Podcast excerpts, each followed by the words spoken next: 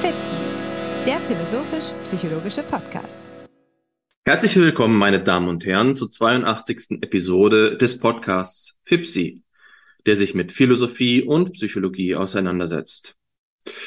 Wir haben eine Reise hinter uns. Ähm, Hannes und ich sind auf einer Tagung gewesen und erst kürzlich zurückgekehrt. Die Atmosphäre, aus der wir also kommen, ist eine der Straße, des Zuges, der Schiene. Aber wir finden uns doch wieder einmal zusammen, um, ähm, um über unsere Lieblingsfragen zu sprechen und den kontinuierlichen Diskurs fortzusetzen. Und dazu begrüße ich dich ganz herzlich, mein lieber Freund. Hallo Alexander, ja, es ist schön, dass wir uns die Zeit nehmen, obwohl es ja ein dichtes Terminprogramm ist. Du bist quasi gerade auf dem Sprung oder kurz davor, wieder auf dem Sprung zu sein. Bei dir geht es ja nach Kopenhagen für deinen Vortrag im, im Rahmen deines Forschungsaufenthalts am Center for Subjectivity Research bei Dan Zahavi. Aber eben FIPSI ist uns so wichtig, dass wir es eben trotzdem noch einschieben und ähm, den Anlass, den wir uns dafür gewählt haben, war ein Text, den du mir empfohlen hast, auf den wir jetzt gleich eingehen werden, den wir eben per Zufall beide gelesen haben, also gar nicht beabsichtigt jetzt für die Episode Fipsi liest, sondern aus Forschungsinteresse beide gelesen haben und von dem wir beide begeistert waren, weswegen wir ihn jetzt in diesem Rahmen aufarbeiten äh, wollen.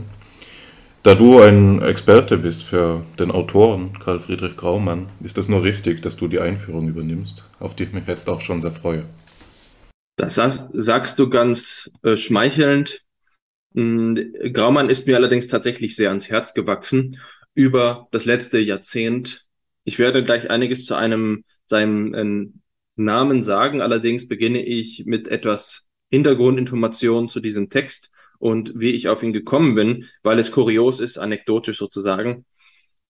Ähm, wir verdanken es gewissermaßen Rolf Jeschonek, in dessen Text ich den Literaturverweis äh, gefunden habe. Wer ist Rolf Jeschonek? Ich glaube, ähm, er ist mittlerweile psychologischer Psychotherapeut.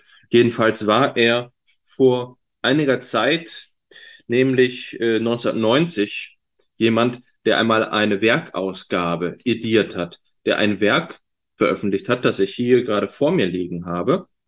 Ähm, und das ist Friedrich Albert Karus äh, Geschichte der Psychologie.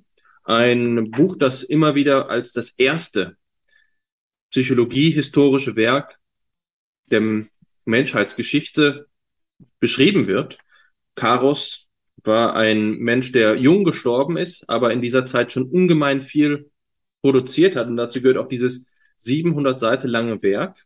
Und hier gibt es also zu diesem, zu dieser Neuausgabe von 1990, ich glaube, das Buch ist Ende des 18. Jahrhunderts veröffentlicht worden, gibt es eine Einleitung zu Leben und Werk von Karus von Jeschonek. Und äh, auf der letzten Seite findet sich die Aussage, dagegen stehen zum Teil dürftige Reflexionsleistungen in modernen Darstellungen dieses Gegenstandes soll der beklagenswert atheoretische Zustand der Psychologiegeschichte überwunden werden. So sind mindestens zwei Vorgehensweisen angezeigt und so weiter.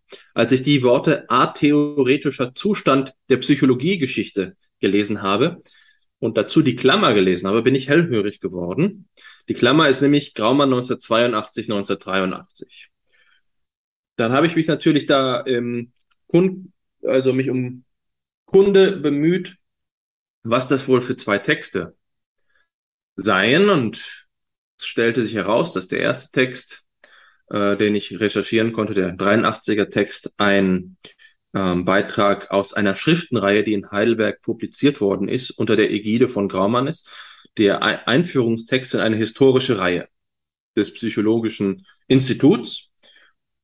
Dieser Text heißt Theorie und Geschichte und ähm, ist also ähm, dann ergänzt durch den 1982er Text, der ebenfalls Theorie und Geschichte heißt, ein Vortrag auf der äh, auf dem DGPS-Kongress, äh, eine Leistung, die versucht, die Psychologiegeschichte in ihrer Bedeutung einzuordnen. Das ist der Text, ja, also beide Versionen sind identisch. ähm, der in der Schriftenreihe und der Vortrag gehalten worden sind. Also die Quelle bezieht sich auf zweimal denselben Text, nur aus unterschiedlichen Veröffentlichungen. Ähm, diese, dieser Text ist jetzt das Material, mit dem wir uns heute in der dritten Folge von Fipsi liest auseinandersetzen wollen. Karl Friedrich Graumann ist der Autor und zu dem möchte ich etwas sagen. Karl Friedrich Graumann ist für mich ein Schlüsselautor, weil er nach meinem Wissen der letzte große, sage ich jetzt mal, der letzte eigentliche ähm, phänomenologische Psychologe im deutschsprachigen Raum gewesen ist. Es gab verschiedene phänomenologische Psychologen und Psychologinnen. Äh, man könnte vielleicht auch noch sagen, dass es eine jüngere phänomenologische Psychologin gäbe. Das wäre nämlich seine Witwe, ähm, Lennelies Kruse-Graumann, die allerdings an erster Stelle in ihrem Wissenschaftsprofil die sogenannte Umweltpsychologie hat. Weswegen ich sie jetzt hier mal ausklammern möchte, denn in ihren jüngeren Werken finden sich weniger methodologische Bemerkungen zur phänomenologischen Psychologie. Naja, also Graumann ist nach meiner Wahrnehmung die Schlüsselfigur der zweiten Hälfte des 20. Jahrhunderts der deutschsprachigen phänomenologischen Psychologie, wobei es auch nicht so viele andere Figuren gibt. Graumann ist also ähm, äh, im Ruhrgebiet geboren und ähm, ist dann in den Kriegsdienst eingezogen worden. Er ist, glaube ich, 1923 geboren worden und ist äh, Kriegsgefangener geworden. Er ist äh, in kanadische Kriegsgefangenschaft geraten und hat dann in der Kriegsgefangenschaft die Gelegenheit gehabt, in Kanada zu studieren, was eine historisch bemerkenswerte, äh, ein historisch bemerkenswerter Umstand ist. Jedenfalls hat er dann in Kanada die ähm, Psychologie studiert und auch nach seiner Rückkehr nach Deutschland äh, die, sein Studium von Philosophie und Psychologie fortgesetzt. Dabei ist er zum Beispiel äh, unter den Einfluss des Gadamer Schülers Volkmann Schluck geraten. Volkmann Schluck hat auf ihn einen ähm, philosophischen Einfluss gehabt, aber er ist auch Denkpsychologe geworden und zwar um, unter seiner Lehrerin und Doktormutter Maria Krudewig. Maria Krudewig wiederum war eine Schülerin von Johannes Lindworski. Johannes Lindworski ist dafür bekannt, dass er eine theoretische Psychologie geschrieben hat, eine der wichtigen theoretischen Psychologien der 1910er, 1920er Jahre, stammt von Johannes Lendworski und Johannes Lendworski wiederum war Schüler von Karl Bühler, dem großen Karl Bühler, der als Schlüsselautor der Denkpsychologie gilt und so versteht es sich, dass sich Karl Friedrich Graumann dann in seiner Dissertation mit dem Einfallserleben auseinandergesetzt hat in seiner Habilitationsschrift, die er meines Wissens, ich erinnere mich gerade nicht ganz, das müsste ich genauer nachschauen, äh, bei ähm, Erich Rothacker, ähm, bei der er bei, von Erich Rothacker gefördert worden ist, das müsste in Bonn gewesen sein, ähm, dass äh, diese Habilitationsschrift hat er über den Begriff der Perspektivität geschrieben. Ich glaube, es war Rothacker, aber es war auch Sanders jedenfalls ein Ganzheitspsychologe war dabei. Und ähm, die Perspektivität ist zum Gegenstand geworden äh, aus einer phänomenologischen Perspektive. Die Arbeit versucht die Grundlegung einer Phänomenologie und Psychologie der Perspektivität zu leisten. Dabei geht es ihm zum Beispiel um die Raumperspektive, aber es geht ihm im weiteren Sinne auch das, um das, was die Phänomenologinnen und Phänomenologen gemeinhin den Horizont nennen, die Kontextualität, die Einordnung in ein Feld, den Zusammenhang, die Ganzheit und so weiter und so fort, die Totalität. Perspektivität nimmt also dabei die Subjektseite in Betracht und ähm, Graumann bemüht sich darum, hier eine Brücke zu schlagen zwischen Phänomenologie und Psychologie. Dementsprechend ist dieses, diese Arbeit, die meiner Erinnerung nach 1960 veröffentlicht worden ist. Eine Schlüsselarbeit für die Orientierung, wie man ähm, phänomenologische Psychologie betreiben kann. Es ist eine Arbeit, die nicht empirisch vorgeht, die also einem Zeitgeist entspricht, in dem Psychologie auch noch rein theoretisch betrieben worden ist. Die Psychologie der Zeit ähm, war weniger im experimentell ausgerichtet, als sie das heute ist. Dementsprechend war Graumanns Ziel auch nicht unmittelbar die Phänomenologie in die Experimentalforschung hineinzutragen. Es war vornehmlich erstmal eine theoretische Auseinandersetzung. Und das ist eine wichtige Einschränkung, wenn es um die Frage geht, was heißt für Graumann phänomenologische Psychologie. Graumann ist dann 1962 in Heidelberg berufen worden als Nachfolger von Johannes Rudert. Und der Name Johannes Rudert ist da vor, dabei von Bedeutung. Nicht nur, weil Johannes Rudert das äh, Institut nach dem Zweiten Weltkrieg neu eröffnet hatte, sondern auch, weil er Ganzheitspsychologe war. Und diese Brücke zwischen dem eben erwähnten Sanders, wenn ich mich recht erinnere, oder einem anderen äh, Ganzheitspsychologen in Bonn und äh, Rudert war auch bedeutsam, um hier eine gewisse geistesgeschichtliche Kontinuität aufzuzeigen. Es gibt noch andere interessante Kontexte dieser, äh, dieser Berufung, um, zum Beispiel, dass eigentlich auch Peter Hofstetter sich auf die Stelle beworben hatte, der zu diesem Zeitpunkt der wichtigste deutsche Sozialpsychologe gewesen ist, aber wegen Auseinandersetzungen mit Gadamer, der äh, eine einen Angriff auf Heidegger nicht auf sich sitzen lassen wollte, hat also äh, Graumann, der eben dementsprechend noch jünger war zu dem Zeitpunkt, den Vorzug erhalten. Diese und andere Kontexte sind geistesgeschichtlich hochinteressant, aber für uns jetzt nur randständig. Ich will nur sagen, Graumann ist 62 auf die Professur gekommen. Es war damals die einzige Professur äh, für Psychologie in Heidelberg und er hat dann das Institut über mehr als 30 Jahre geprägt, hat zahlreiche andere Professuren mit ermöglicht, hat äh, die Psychologie auf die Beine des 20. Jahrhunderts gestellt, was vor allen Dingen bedeutet, dass er amerikanisch, amerikanische englischsprachige Literatur angeschafft hat. Die Bibliothek des Psychologischen Instituts war vorher vor allen Dingen deutschsprachig. Ähm, und er hat sich um internationalen Austausch bemüht, war auch Präsident der DGPS und hat insgesamt auf die psychologische Landschaft in verschiedenen Weisen gewirkt. Vor allen Dingen aber als Sozialpsychologe, äh, natürlich auch als allgemeiner Kognitionspsychologe, aber weniger stark als phänomenologischer Psychologe. Die phänomenologische Psychologie hat er nicht aufgedrängt. Er hat wenige, nach meiner Recherche, wenige Promovendinnen und Promovenden gehabt, die dezidiert psychologische Themen ausgewählt haben. Und auch seine Mitarbeiter waren nicht durch die Bank phänomenologisch ausgerichtet. Zu erwähnen ist vor allen Dingen Alexandre Metro, der seit den 70er Jahren, wenn ich mich recht erinnere, seit den späten 60er Jahren ähm, in Heidelberg gewesen ist und dann für zwölf Jahre dort geblieben ist. Der war für die phänomenologische Ausbildung ähm, auch mitverantwortlich, war also ein Mitarbeiter von Graumann, hatte aber vorher schon Phänomenologie in der Schweiz äh, kennengelernt und seine eigene eigenständige Auffassung davon entwickelt.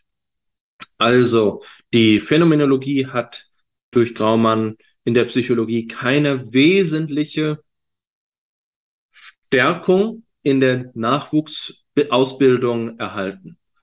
Graumann hat sich selbst als einen husserlianischen Phänomenologen verstanden was auch im Gegensatz zu seinen Freunden in Utrecht steht, die sich eher Merleau-Ponty zugeordnet haben. Aber diese Prägung seines eigenen Werks steht oft nicht im Vordergrund und so auch nicht in dem Text, den wir heute lesen wollen. Der Text, den wir jetzt diskutieren wollen, wie gesagt, Theorie und Geschichte, ist ein Text, der sich ohne die Kenntnis von Graumanns phänomenologischen Hintergründen verstehen lässt, bearbeiten lässt, aber ich glaube, dass die Grundhaltung, ein phänomenologisch gebildeter Mann gewesen zu sein, wesentlich dafür ist, um zu verstehen, wie es zu solchen Auffassungen kommt. Denn Graumann war seinerzeit natürlich äh, später noch mehr als früher eher ein Einzelgänger. Äh, er hat sich dementsprechend auch in seiner englischsprachigen autobiografischen Bemerkungen in den berühmten Selbstdarstellungsbänden mh, als ein Maverick bezeichnet. Graumann war ein Einzelgänger. Äh, er hatte sich so verstanden, aber das beschränkt sich nicht nur auf seine Position zur Phänomenologie, sondern auch auf vieles weiter. Der Text, den wir jetzt hier lesen, ist vorgestellt worden 1982 auf dem DGPS-Kongress und setzt sich mit der Frage auseinander, welche Bedeutung die Geschichte für die Theoriebildung in der Psychologie hat. Und die Grundposition, die Graumann dabei vertritt, ist, dass es eine, eine Schlüsselfunktion der Geschichte für das Fach Psychologie gibt. Diese Auffassung steht im klaren Kontrast zu zwei Positionen. Die erste Position ist die des kritischen Rationalismus, die er hier auch als eine logistische Wissenschaftstheorie bezeichnet. Und damit ist gemeint, dass die Wissenschaftstheorie des kritischen Rationalismus auf überzeitliche logische Grundwahrheiten rekurriert, eben rationalistisch ist und deswegen die Geschichtsrelativität dieser Strukturen nicht anerkennt oder nicht berücksichtigt oder ähm, sogar konzeptuell ausschließt. Die zweite, äh, der zweite Gegenspieler zu der Position, die Graumann hier vertritt, ist so etwas wie eine ähm, phänomenalistische, eine positivistische Psychologie, die mit der Idee der Naturwissenschaft in Verbindung zu bringen ist, die Graumann auf eine pointierte Weise hier zitiert mit einem Zitat von Campbell. Da heißt es, der typische Naturwissenschaftler betreibt das Geschäft, die Zukunft zu schaffen und die Vergangenheit zu zerstören. Hier ist also ein Fortschrittsdenken gemeint, ein inkrementelles äh, Voranschreiten in der Wissenschaftspraxis, ein Voranschreiten, das nicht darauf angewiesen ist, eine kritische Reflexion auf die Geschichte zu leisten oder wenn überhaupt nur auf die Geschichte zuzugreifen, um sie dann zu verbessern. Das sind die beiden Gegenspieler und Graumanns eigene Position bezieht sich im Wesentlichen darauf, dass er der Auffassung ist, dass sich eine Identität der psychologischen Disziplin, der Disziplin der Psychologie, nur verstehen lässt, nur begreifen lässt, nur bildet, wenn wir die Wissenschaftsgeschichte äh, reflektieren. Und das heißt für Graumann, ähm, und das ist diskussionswürdige, heißt sie auch zu konstruieren. Wissenschaft, Wissenschaftsgeschichte begreift ähm, Karl Friedrich Graumann hier als ein Prozess, wie wir ihn in der Tradition von Giambattista Vico kennen.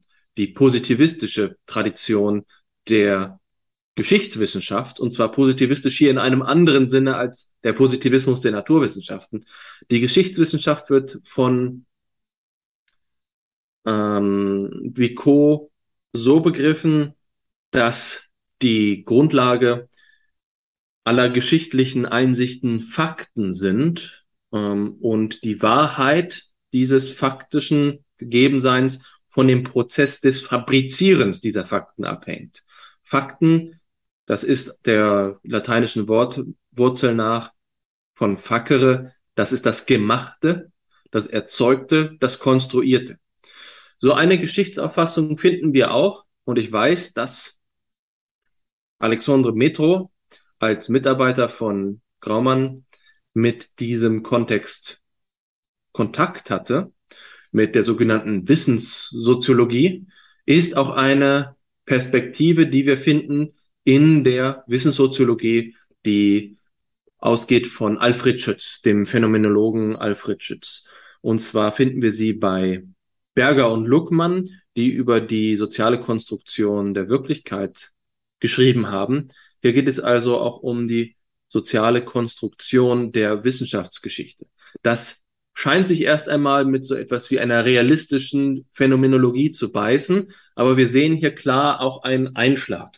Ein Einschlag zugunsten von zum Beispiel William James, zugunsten des Pragmatismus. Das ist den Heidelbergern, wie ich sie gerne nenne, obwohl sie nicht nur aus Heidelberg kamen.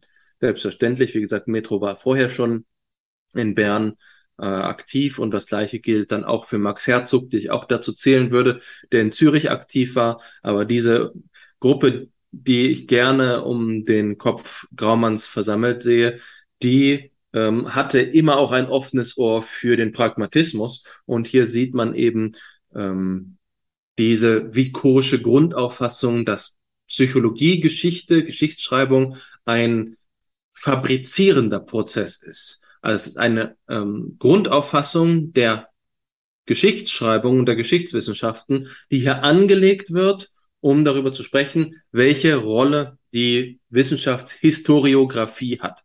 Die Auffassung ist also, die Wissenschaftsgeschichte wird geschaffen von der Grundlage derjenigen ausgehend, die diese Wissenschaftsgeschichte auch ähm, analysieren oder, oder vorantreiben wollen, die sich mit ihr auseinandersetzen. Jetzt haben wir also die Idee, dass die Wissenschaftsgeschichte eine Rolle hat, die die Wissenschaftsidentität erst ermöglicht. Jetzt ist damit allerdings noch nicht gesagt, warum das so wichtig ist. Und die Antwort, die Graumann darauf gibt, ist, dass andere entscheidende wissenschaftskonstitutive Prozesse nicht möglich wären, wenn es keine Wissenschaftshistoriographie gäbe. Deswegen hat er die Kernaussage, Wissenschaftshistoriographie ist eine mögliche Metatheorie der Wissenschafts, äh, der Psychologie. Und diese Metatheorie enthält also die Bedingungen der Möglichkeit von Wissenschaft und damit von Psychologie überhaupt. Diese, äh, diese zentrale Rolle sagt also, wir können überhaupt nicht darauf kommen, was wir in der Psychologie überhaupt für Forschung treiben sollen und treiben können und getrieben haben, wenn wir keine historische Reflexion auf die Disziplin leisten.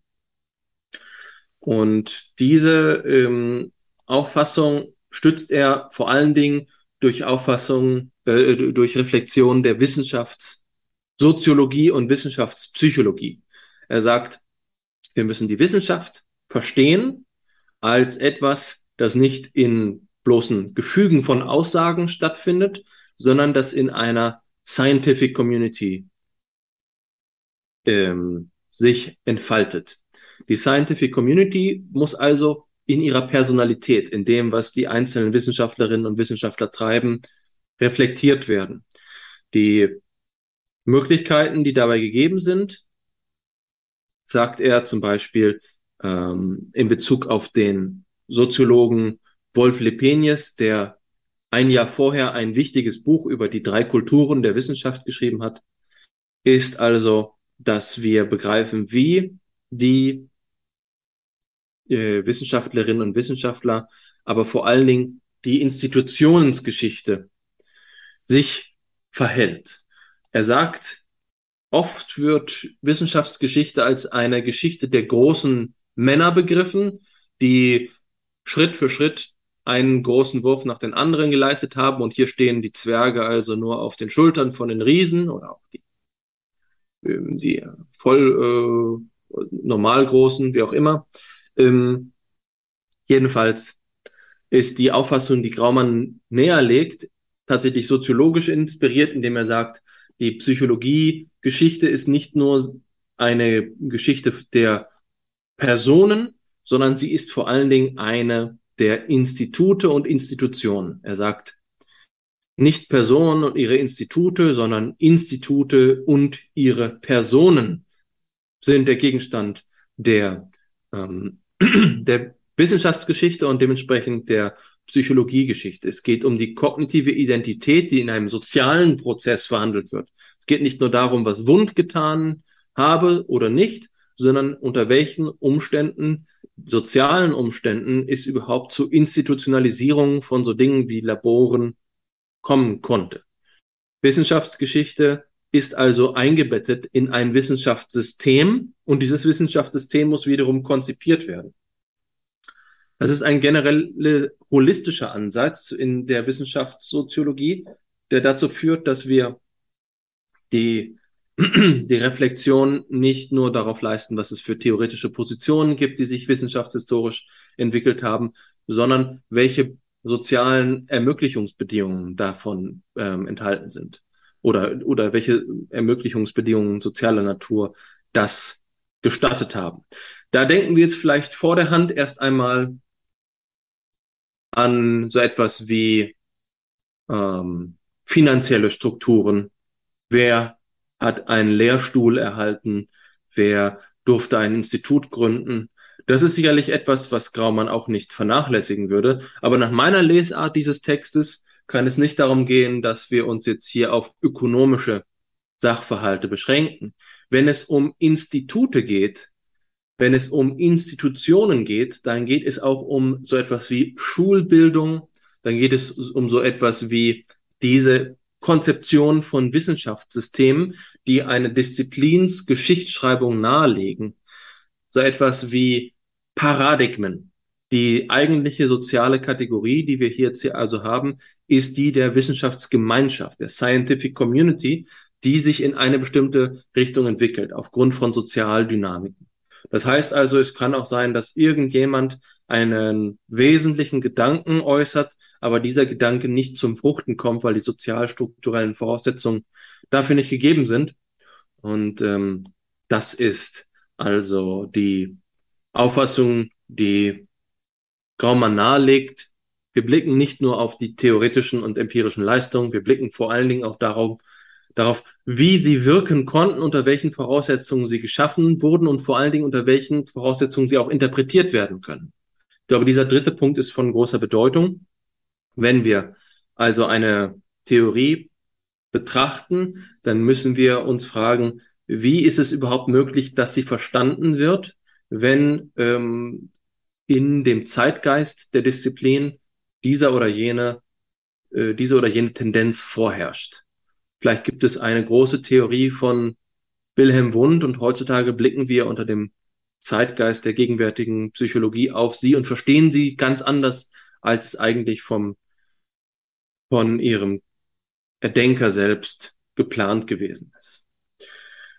Es geht also Graumann um die Frage, wie kann Geschichtsschreibung ein Wissenschaftssystem äh, formen, gestalten, das dann die Wissenschaftsstruktur prägt und Denkperspektiven eröffnet oder schließt. Es geht ihm um die prinzipielle Perspektivität, und da sehen wir die, den Rückbezug auf seine Habilitationsschrift ähm, des wissenschaftlichen Prozesses. Und die Zusammenfassung, die ich jetzt gerade gebe, möchte ich mit dem äh, Verweis auf den Nutzen der Historie ähm, abschließen.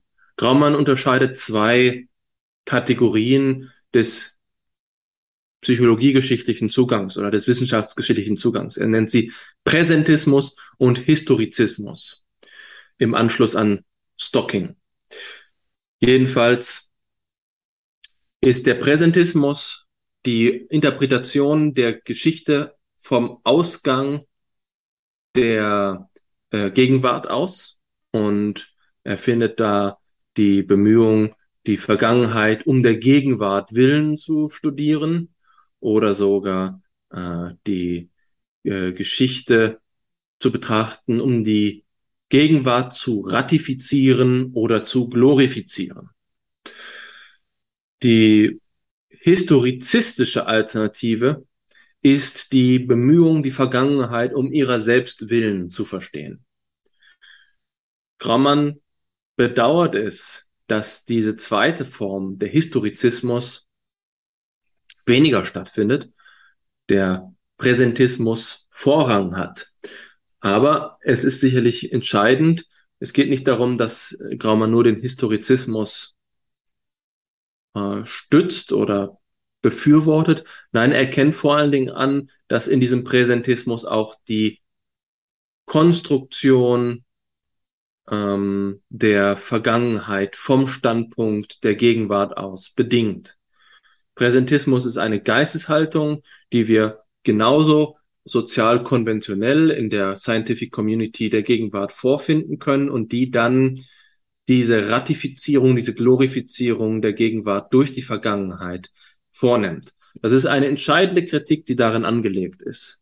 Wir können auf den Kognitivismus der Gegenwart blicken und sagen, so wie sich die Blüte aus der Knospe entwickelt, habe sich dieser Kognitivismus zuvor aus dem Behaviorismus entwickelt, der Behaviorismus wiederum sich aus dem Strukturalismus entwickelt und dieser Strukturalismus geht dann in die Steinzeit, ins 19. Jahrhundert zurück. Ähm, und so ist also mit einer historischen Notwendigkeit einzusehen, dass wir dort ankommen, wo wir jetzt stehen. So eine Geschichtsschreibung ist möglich, aber es ist keine authentische Geschichtsschreibung. Sie wird der Geschichte nicht gerecht. Es geht Graumann also darum, zu äh, markieren, dass diese Konstruktion der Geschichte unterschiedlichen Prinzipien folgen kann. Konstruktion heißt hier nicht Willkür. Es ist kein radikaler Konstruktivismus, den er hier vertritt, sondern eher das Gegenteil. Er erkennt die Tatsache der Konstruktivität des Geschichtsschreibens an, sagt aber, diese Konstruktion kann jetzt unterschiedlichen Prinzipien untergeordnet werden. Und das Prinzip der Authentizität findet sich also im, Historiz im Historizismus. Das äh, Prinzip der Nützlichkeit der Geschichte findet sich im Präsentismus. Die Geschichte soll zu Nutzen gemacht werden, um äh, die Gegenwart zu stabilisieren, um sie zu rechtfertigen.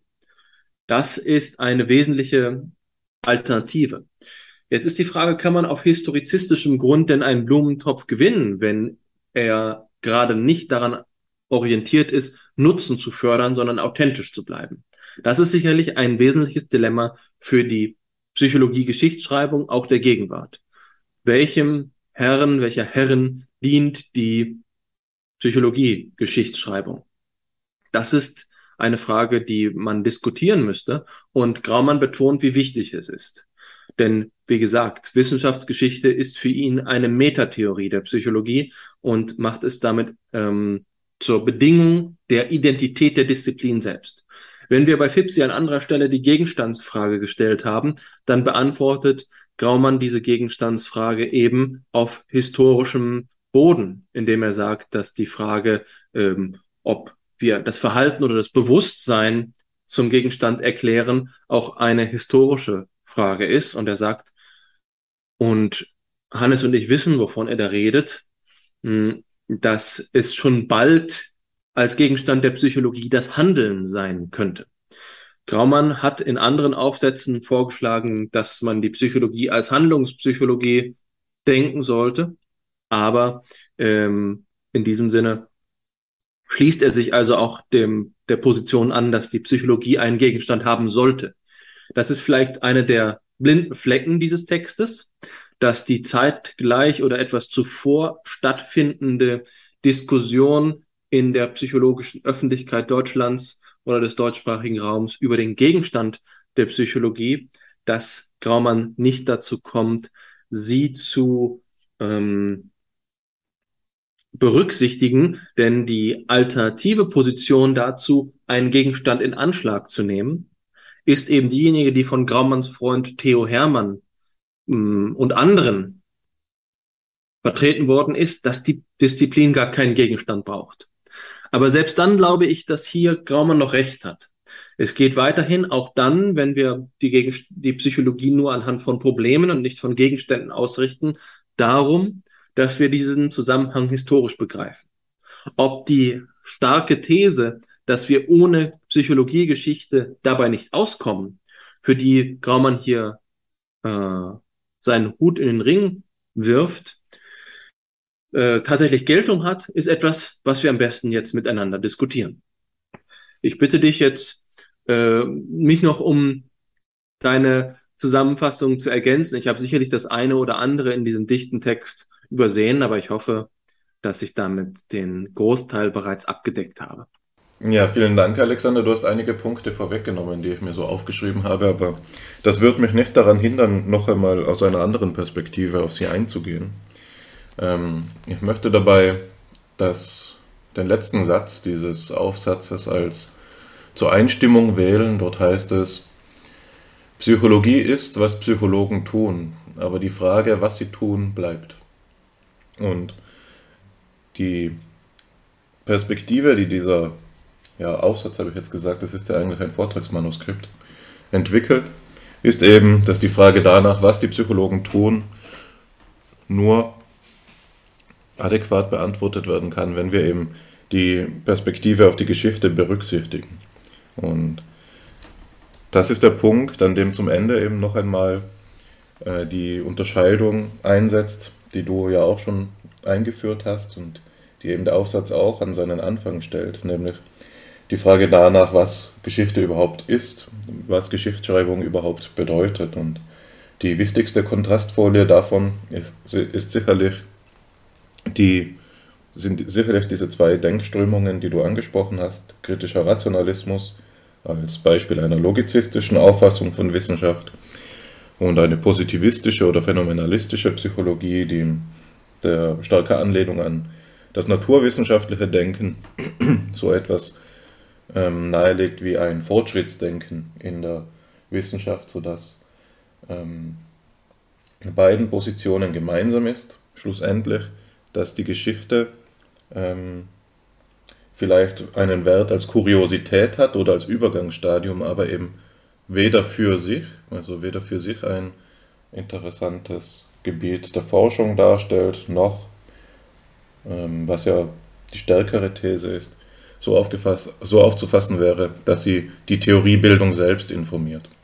Das ist die Kontrastfolie, gegen die Graumann sich stellt. Das wäre, wenn man diese Positionen verabsolutiert, und ich sage das jetzt etwas karikierend, ähm, wäre das die Analogie zur operationalistischen Auffassung des Intelligenztests in der Historie. Psychologie ist, was die Psychologen tun, und was sie tun, ist doch irgendwie selbstverständlich. Nicht wahr? Und dass das eben nicht selbstverständlich ist, das ist, der, das ist die Ausgangsprämisse der Graumannschen Überlegung, so wie ich sie verstehe. Und damit sie verständlich wird, müssen wir sie vor dem Horizont dessen begreifen, wie sie geworden ist. Und die Pointe ist hier eben die, dass diesen Positionen kritischer Rationalismus, Positivismus nicht ein einfacher Historizismus gegenübergestellt wird. Es geht nicht um ein These-Antithese-Spiel. Es geht nicht darum zu sagen, ähm, wir betrachten jetzt die Vergangenheit und aus ihr, in ihr werden wir die Lösungen finden für die Probleme, die uns umtreiben, sondern das ist ja auch der Grund, weshalb Graumann, auch wenn er es beklagt, die, den Historizismus in der Geschichtsschreibung ähm, jetzt beiseite legen zu müssen und sich dem Präsentismus mehr zuzuwenden in seiner Diskussion. Aber das ist der positive Ertrag dieser präsentistischen ähm, Denkungsart, ist, dass eben geschichtliches Denken mit zeitgenössischem Denken verwoben wird. Und jetzt ist eben nur die Frage, die danach, wie, wie wir in der präsentistischen Geschichtseinstellung den Blick auf das Vergangene richten. Ne? Einmal eben, und das ist das, gegen das Graumann sich wehrt, dass das Vergangene nur dadurch interessant wird, insofern es auf uns hinführt, was dann ja auch dazu führt, dass wir selektiv Geschichte schreiben. Jede zeitgenössische Schule schreibt ihre eigene Geschichte, schaut quasi nur auf die Denker und Denkerinnen, die sie selbst vorbereiten. Ähm, das nicht. Insofern muss der Präsentismus korrigiert werden, um, so, so wie du es genannt hast, das Auswahlprinzip des Historizismus, der Authentizität. Es darf nicht eine rein nützlichkeitsorientierte Geschichtsschreibung sein, sondern sie muss eben, und das wäre der Begriff, den ich da jetzt einführen möchte, sie muss eben auch zu einer inneren Geschichtsschreibung werden, die die historischen Probleme im Horizont ihrer Zeit zu verstehen begreift. Und der Begriff, der hier die zentrale Rolle spielt, ist der der Kontroverse. Also es geht darum, die Geschichte auch als Geschichte der Kontroversen zu begreifen, die insofern ähm, dieses Schema von Logizismus oder Fortschrittsoptimismus auf der einen Seite und Rückwärtsgewandtheit und reiner Historismus auf der anderen Seite überwindet, nicht wahr? Sind Kontroversen, die sich um wissenschaftslogische Probleme handeln und sich auch anhand ihrer ordnen lassen, aber die im Horizont ihrer Zeit auf eine spezifische und vielleicht unwiederholbare Weise verhandelt worden äh, sind. Und jetzt will ich gleich so vorgehen, dass ich hier ein Beispiel aus dem Text vorlese, ein Zitat wähle. Das ist der Anfang des vierten, der vierten Unterstruktur, des vierten Paragraphen. Da schreibt Graumann, führt im Graumann diese Unterscheidung von äußerer und innerer äh, Geschichte der Wissenschaft ein. Lassen Sie mich, überzeugt von der Wichtigkeit einer theoriegeleiteten äußeren Geschichte der Wissenschaft, zum Abschluss zur inneren zurückkehren. Nicht alle Geschichte ist personalisiert. Manchmal wird Psychologiegeschichte so geschrieben, dass Theorien und Theorieklassen aufeinander folgen. Man kennt das, das amerikanische Schema Strukturalismus, Funktionalismus, Behaviorismus, Gestalt und so weiter. Bleiben wir bei diesem simplen Beispiel. Woran liegt es, dass solche Darstellungen so unbefriedigend sind, dass jede biografische, äh, jede Biografie sich spannender liest? Was ist daran überhaupt historisch? Warum nicht die alphabetische Reihenfolge? Wir erfahren das nicht. Denn methodische oder gar theoretische Kriterien werden uns nicht angeboten. Man schlussfolgert auf die Chronologie. Vielleicht war die eine Theorie vor der anderen da. Aber abgesehen davon, dass so vieles immer gleichzeitig da ist, wann fängt eine Theorie an? Ist es überhaupt wichtig, das zu wissen? Wäre es nicht viel lehrreicher, zu erfahren, welche Probleme der Zeit von wem wie formuliert, mit Hilfe einer bestimmten Theorie beantwortet werden sollen. Und ob das gelang, äh, und ob das gelang. Vor allem aber, wie sieht die logische Struktur dieser Theorie aus? Zu welchem Forschungsprogramm Sensu Lakatosh gehört sie? Mit welchen anderen Theorien konkurrierte sie? Auf welchen Forschungsfeldern? Gibt es erkennbare Weiterentwicklungen und wodurch wurden sie ausgelöst? Was verursachte Änderungen des Geltungsbereichs? Mit welchen Anomalien Sensu Kuhn hatte sie fertig zu werden und wurde sie es? Woran starb diese Theorie allmählich? Wurde sie durch Ex Exhaustion Sensu Dingler zu sehr strapaziert? Wurde sie durch eine bessere ersetzt, in einer umfassenderen aufgehoben, oder hat man sie einfach links liegen gelassen, weil eine neue kam? Gibt es etwa Moden der Theoriekonstruktion, Modellbildung und Methodik. Einmal bis zu diesem, ähm, bis zu diesem Teil. Das war übrigens nicht vier, sondern sechs. ist mir jetzt gerade aufgefallen. Äh, also da, ähm, für die Leute, die das nachschlagen wollen, das war ähm, der erste Absatz des sechsten Unterkapitels dieses Aufsatzes des sechsten Paragraphen. Ähm, die Schlüsselpassage für mich, für mich ist jetzt hier zwiefältig. Also Sie, hat, sie hebt an bei dieser Unterscheidung einer theoriegeleiteten äußeren Geschichtsschreibung und einer theoriegeleiteten inneren Geschichtsschreibung oder einer inneren Geschichtsschreibung. Und sie fängt an bei einem schlechten Beispiel, also einem Beispiel, nicht das schlecht ist, um das zu illustrieren, worauf es hinaus will, sondern ein Beispiel für Worst Practice quasi. Und das ist das, was er hier das amerikanische Schema nennt.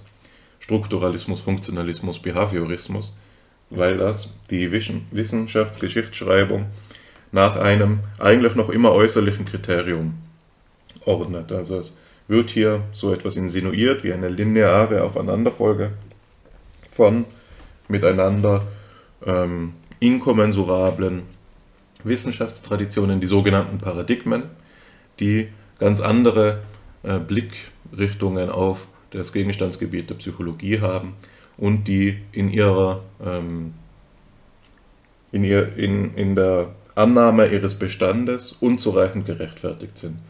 Dass ähm, der Strukturalismus auf den Funktionalismus, auf den Behaviorismus nicht einfach so folgt, ähm, kann man ja schon daran erkennen, dass eben diese Theorietraditionen nebeneinander fortbestehen. Also auch in der Zeit des Behaviorismus gab es kritische Stimmen gegen den Behaviorismus. Das ist ähm, eine Anomalie oder eine, ein, widers ein widersprechender Datenpunkt, den eine so vereinfachte Geschichtsschreibung nur schlecht aufheben kann. Worum es also geht, ist vielmehr das Ganze ähm, nicht einfach abbilden zu wollen auf einen physikalistischen, auf einen physikalischen Zeitstrahl, in der ähm, die Geschichte äh, gewisserweise wie eine Schnecke fortkriecht, sondern es geht darum, das Ganze theoriegeleitet aufzufassen. Und eben, das äh, habe ich versucht, in dem Begriff der Kontroverse auf den Punkt zu bringen. Es geht hier darum, ähm, diese Theorien und die, die Abfolge, in der sie in der physikalischen Zeit, in der objektiven Zeit aufeinander folgen, zu verstehen als etwas, das ähm, ein, eingebettet ist in einen größeren Zusammenhang. Also etwas, das eingebettet ist in eine Entwicklung der Psychologie als Wissenschaft. Ne? Und diese Entwicklung ist dann schlussendlich auch das, worauf du angespielt hast, gegen Ende deines Beitrages hin, was die Psychologie in ihrer Identität ausmacht für Graumann. Er sagt hier nicht, und auch in dieser Passage, die ich vorgelesen habe, nicht, die Psychologie konstituiert sich als das, was als die Wissenschaft, die den Gegenstand des Psychischen erforscht, sondern die Psychologie soll hier verstanden werden ähm, als eine Abfolge von verschiedenen Theorien, die aber einem spezifischen Entwicklungsgesetz untersteht. Und das Entwicklungsgesetz, äh, um es zu begreifen, ist eben diese innere Geschichtsschreibung erforderlich. Eine Art und Weise, wie man zur inneren Geschichtsschreibung vorstoßen kann, ist auf die Kontroversen der Zeit zu achten. Wie sieht die logische Struktur dieser Theorie aus? Zu welchem Forschungsprogramm gehört sie? Mit welchen Theorien konkurrierte sie? Etwa. Das ist alles das, was hier im Begriff der Kontroverse zusammenkommt. Und die spannende Frage, mit der wir hier äh, konfrontiert werden, ist eben dann die danach, ob es so etwas gibt wie Moden der Theoriekonstruktion, der Modellbildung und der Methodik. Das heißt, ist es schlussendlich so, dass wir eine wissenschaftssoziologische Perspektive einnehmen müssen, in der wir sehen, dass das, was wir als Theorie in der Psychologie bezeichnen, nicht rein logisch beschrieben werden kann, sondern abhängig ist von gewissen ähm, Konfigurationen des sozialen Zusammenhanges, von gewissen auch parallel laufenden Entwicklungen anderer Gebiete der Geschichtsschreibung, sagen wir ökonomische Zusammenhänge oder politische Zusammenhänge, Zusammenhänge und so weiter und so fort. Das ist natürlich der Punkt, in dem das Ganze droht, in einen Relativismus umzukippen. Und dass dem nicht so ist, oder dass dem nicht so sein soll nach Gaumanns Verständnis, ist für mich der Punkt, in dem er eben dieses Argument ins Feld führt, wo er sagt, wir müssen das Ganze begreifen durch den Begriff der Entwicklung.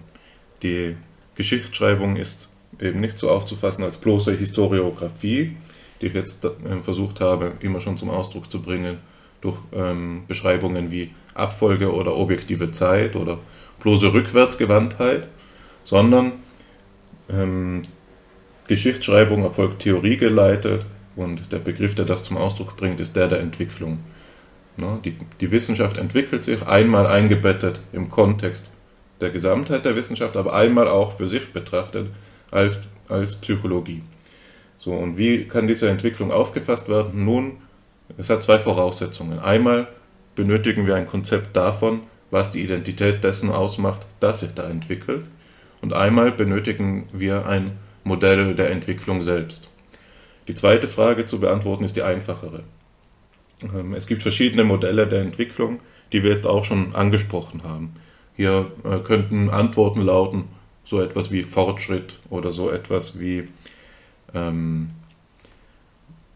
wie äh, die Entwicklung hin auf die Gegenwart, also ein, ein teleologischer Entwicklungsprozess. Ähm, oder man könnte sagen, es ist ungerichtet, nicht wahr? Die, die Geschichte ist eine, eben eine bloße Abfolge und der Entwicklungsbegriff wird aufgelöst in, in einer bloßen Abfolge. Aber es gibt hier verschiedene Konzepte der Entwicklung, die miteinander konkurrieren. Ein Beispiel fällt mir gerade noch ein, das Graumann auch nennt, ist, dass ähm, der Entwicklungsbegriff ja entlehnt ist aus der Biologie und ähm, hier sozialdarwinistisch aufgefasst werden könnte, sodass ähm, die Wissenschaftsentwicklung schlussendlich dem Kampf des, ums Überleben gleicht, sodass die besten Theorien sich eben auf die lange Frist durchsetzen.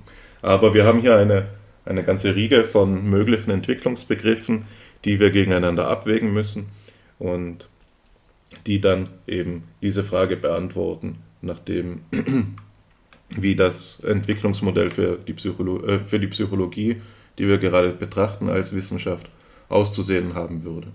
Diese Frage hängt aber jetzt davon ab, was die Identität dessen ausmacht, was die Psychologie ist. Ne? Also ich kann nicht sagen, was, wie entwickelt sich etwas, wenn ich nicht angeben kann, was die Identität dieses etwas ausmacht.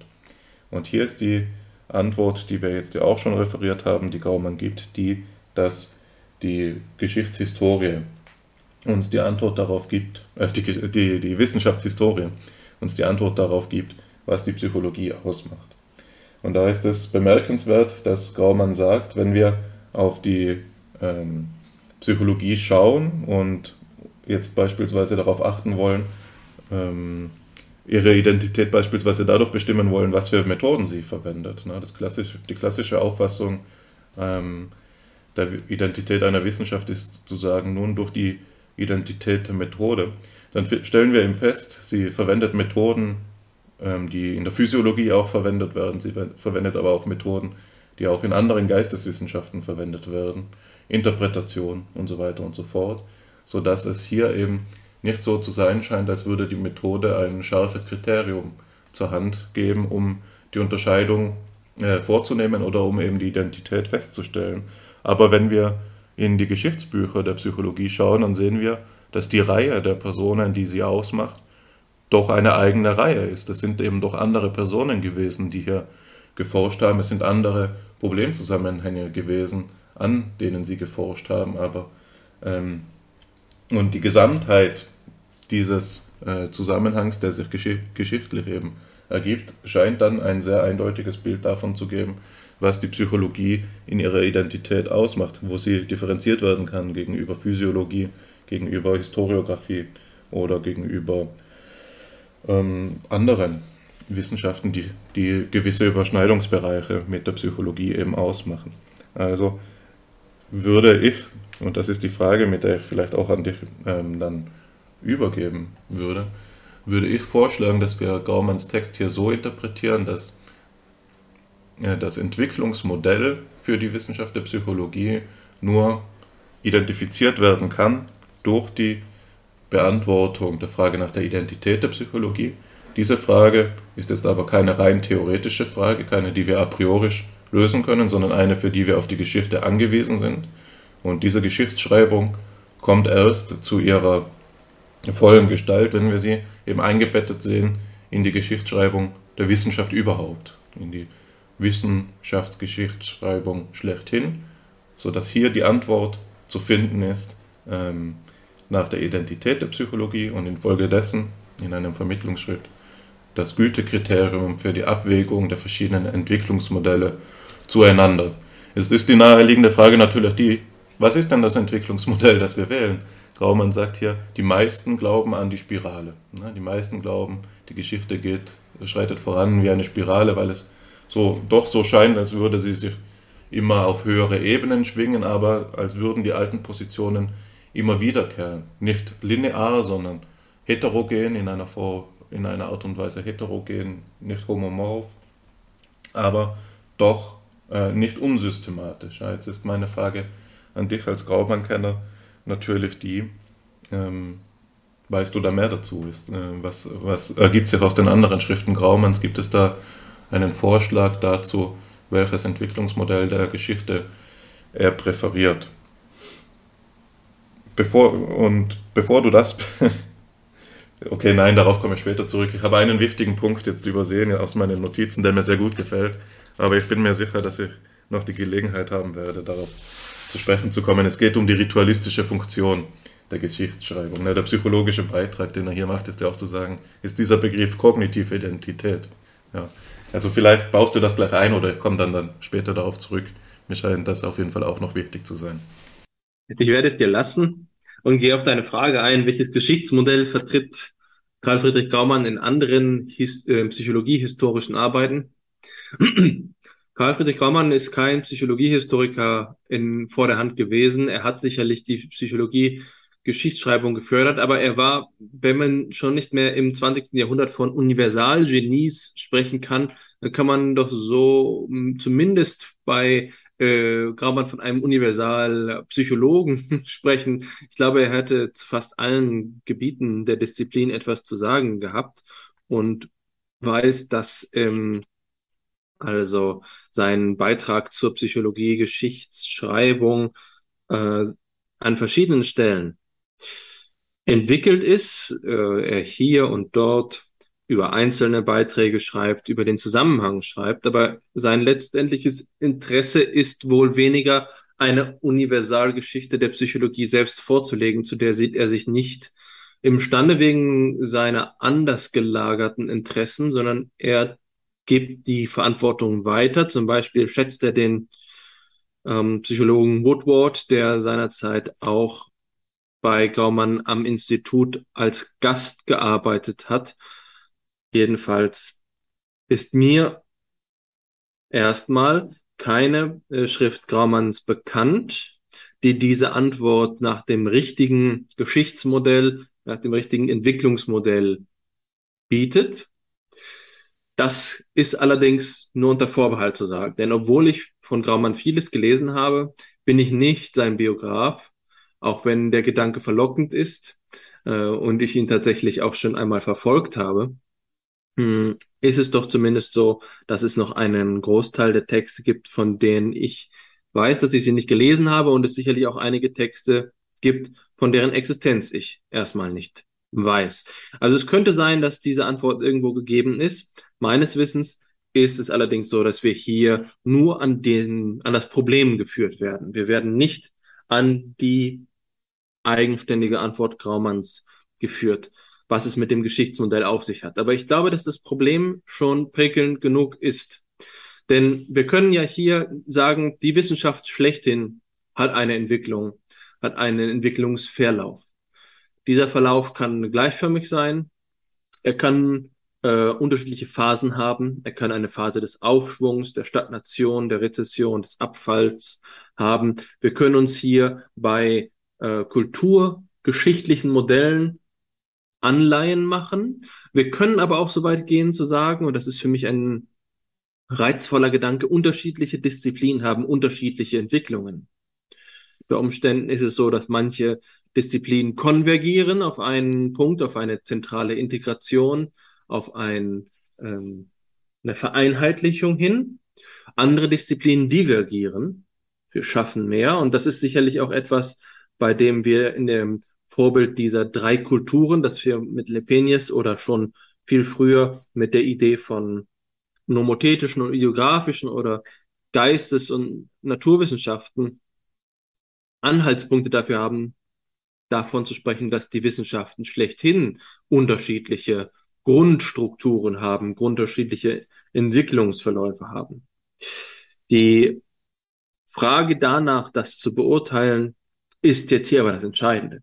Weniger die Antwort, sondern erst einmal zu begreifen, was davon dann aber auch abhängt. Ja, also zu sagen, äh, wir zitieren nur die letzten zehn Jahre der Literatur, impliziert ein Modell. Und vielleicht ist dieses Modell, was da impliziert ist, genau dasjenige, was Graumann hier auch mit dem vorher schon vorhin schon zitierten Begriff der Naturwissenschaft meint. Ich wiederhole es nochmal, ein typischer Naturwissenschaftler betreibt das Geschäft, die Zukunft zu schaffen und die Vergangenheit zu zerstören. Die Öffnung der Psychologie zu ihrer naturwissenschaftlichen Seite kann aber nicht mit einer vollkommenen Tilgung ihrer nicht naturwissenschaftlichen Seite einhergehen, weswegen wir hier einen Konflikt haben, einen immanenten Konflikt, der die Identität der Psychologie schafft.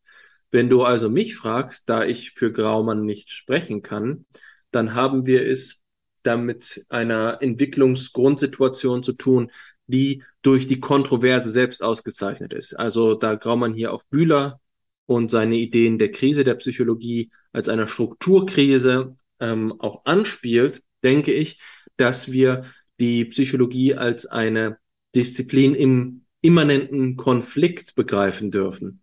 Das scheint mir zu einem gewissen Grad hier angelegt zu sein, dass diese Fragen auch nicht einfach zu beantworten sind.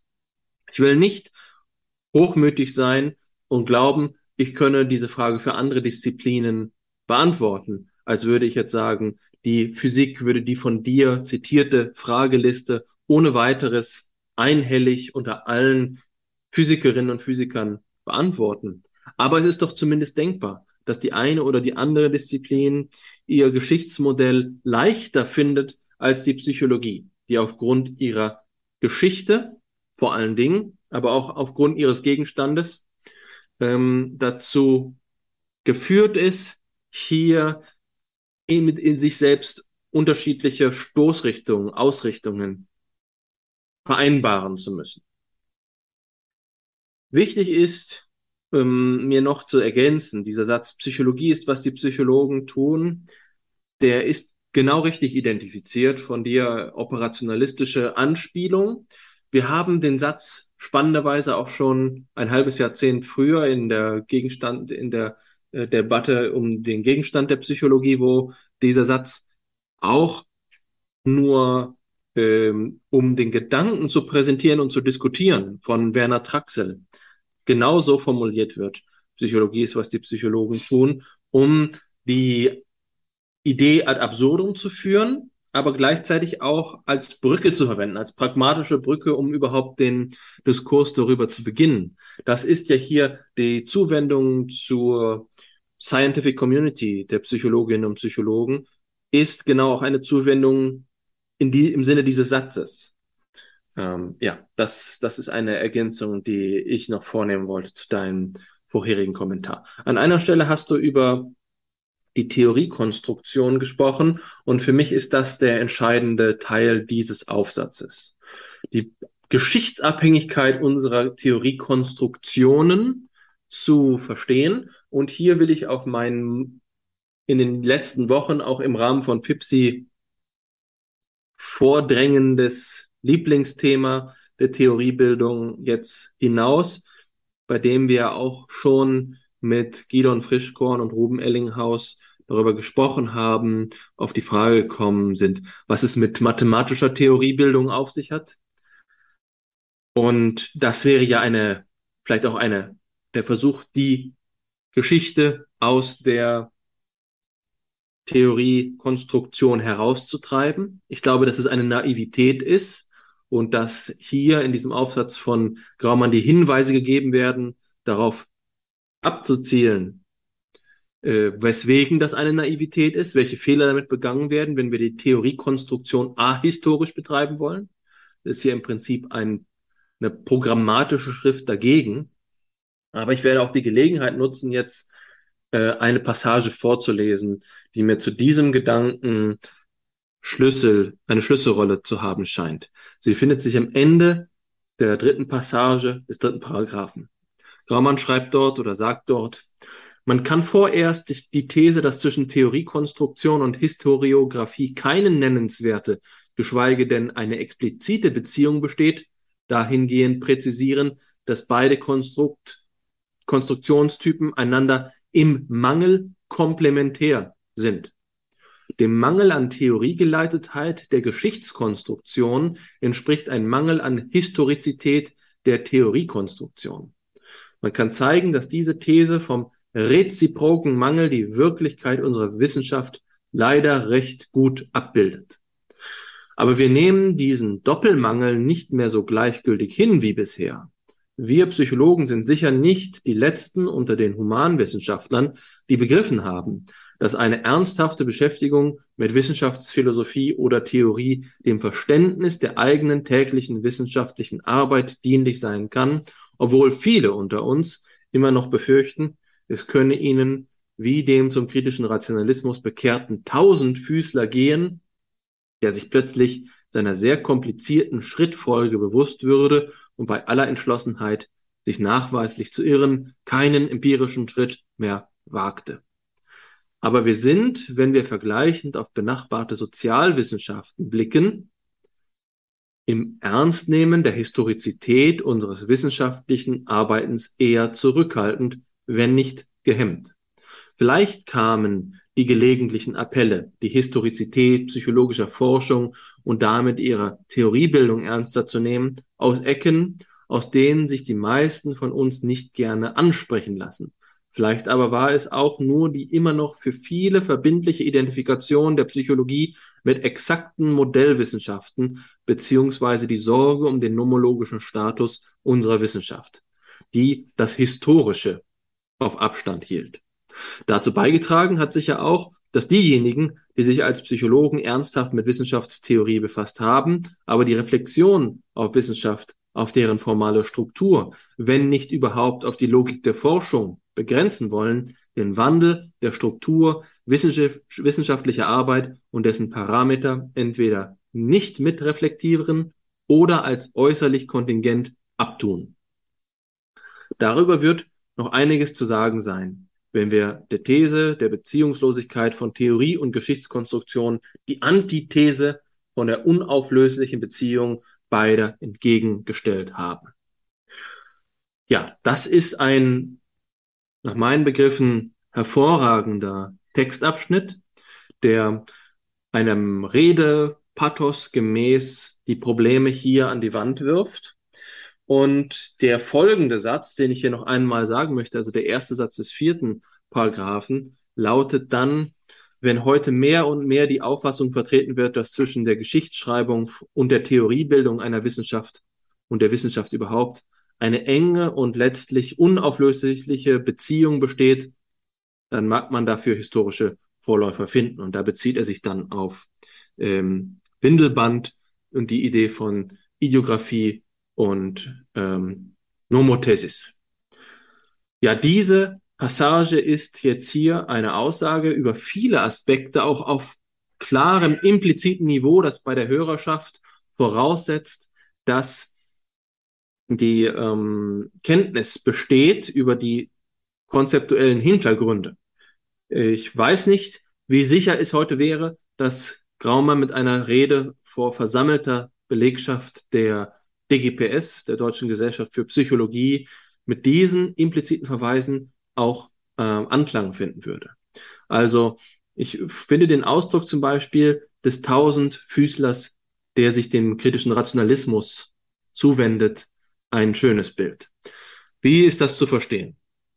Die Idee ist erst einmal entlehnt. Im kritischen Rationalismus haben wir jetzt die Grundannahme, wir können nur falsifikationistisch Fortschritte machen. Es ist in hohem Grade erforderlich, die eigenen Theorien so zu bilden, dass sich aus ihnen denkbare Basissätze ableiten lassen, die wiederum falsifizierbar sind. Hier werden also klare, begriffslogische, konzeptuelle Schranken für die Theoriebildung gesetzt, die es erschweren, überhaupt in die theoretische ähm, Validierung, besser gesagt, in die empirische Validierung der Theorie überzugehen.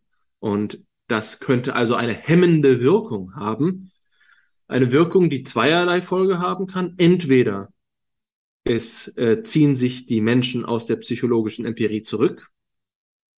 Und diese Wirkung kann ja teilweise auch heute spannenderweise das ähm, statistische Repertoire unserer Dis Disziplin haben. Ja, also wer Bayes nicht verstanden hat, warum soll er überhaupt mit seinem billigen T-Test anfangen, äh, empirisch zu arbeiten? Wer noch kein Diffusions Diffusionsmodell gerechnet hat, der ist doch vielleicht in einem Versuchslabor gar nicht willkommen. Hier haben wir also den statistischen Tausendfüßler.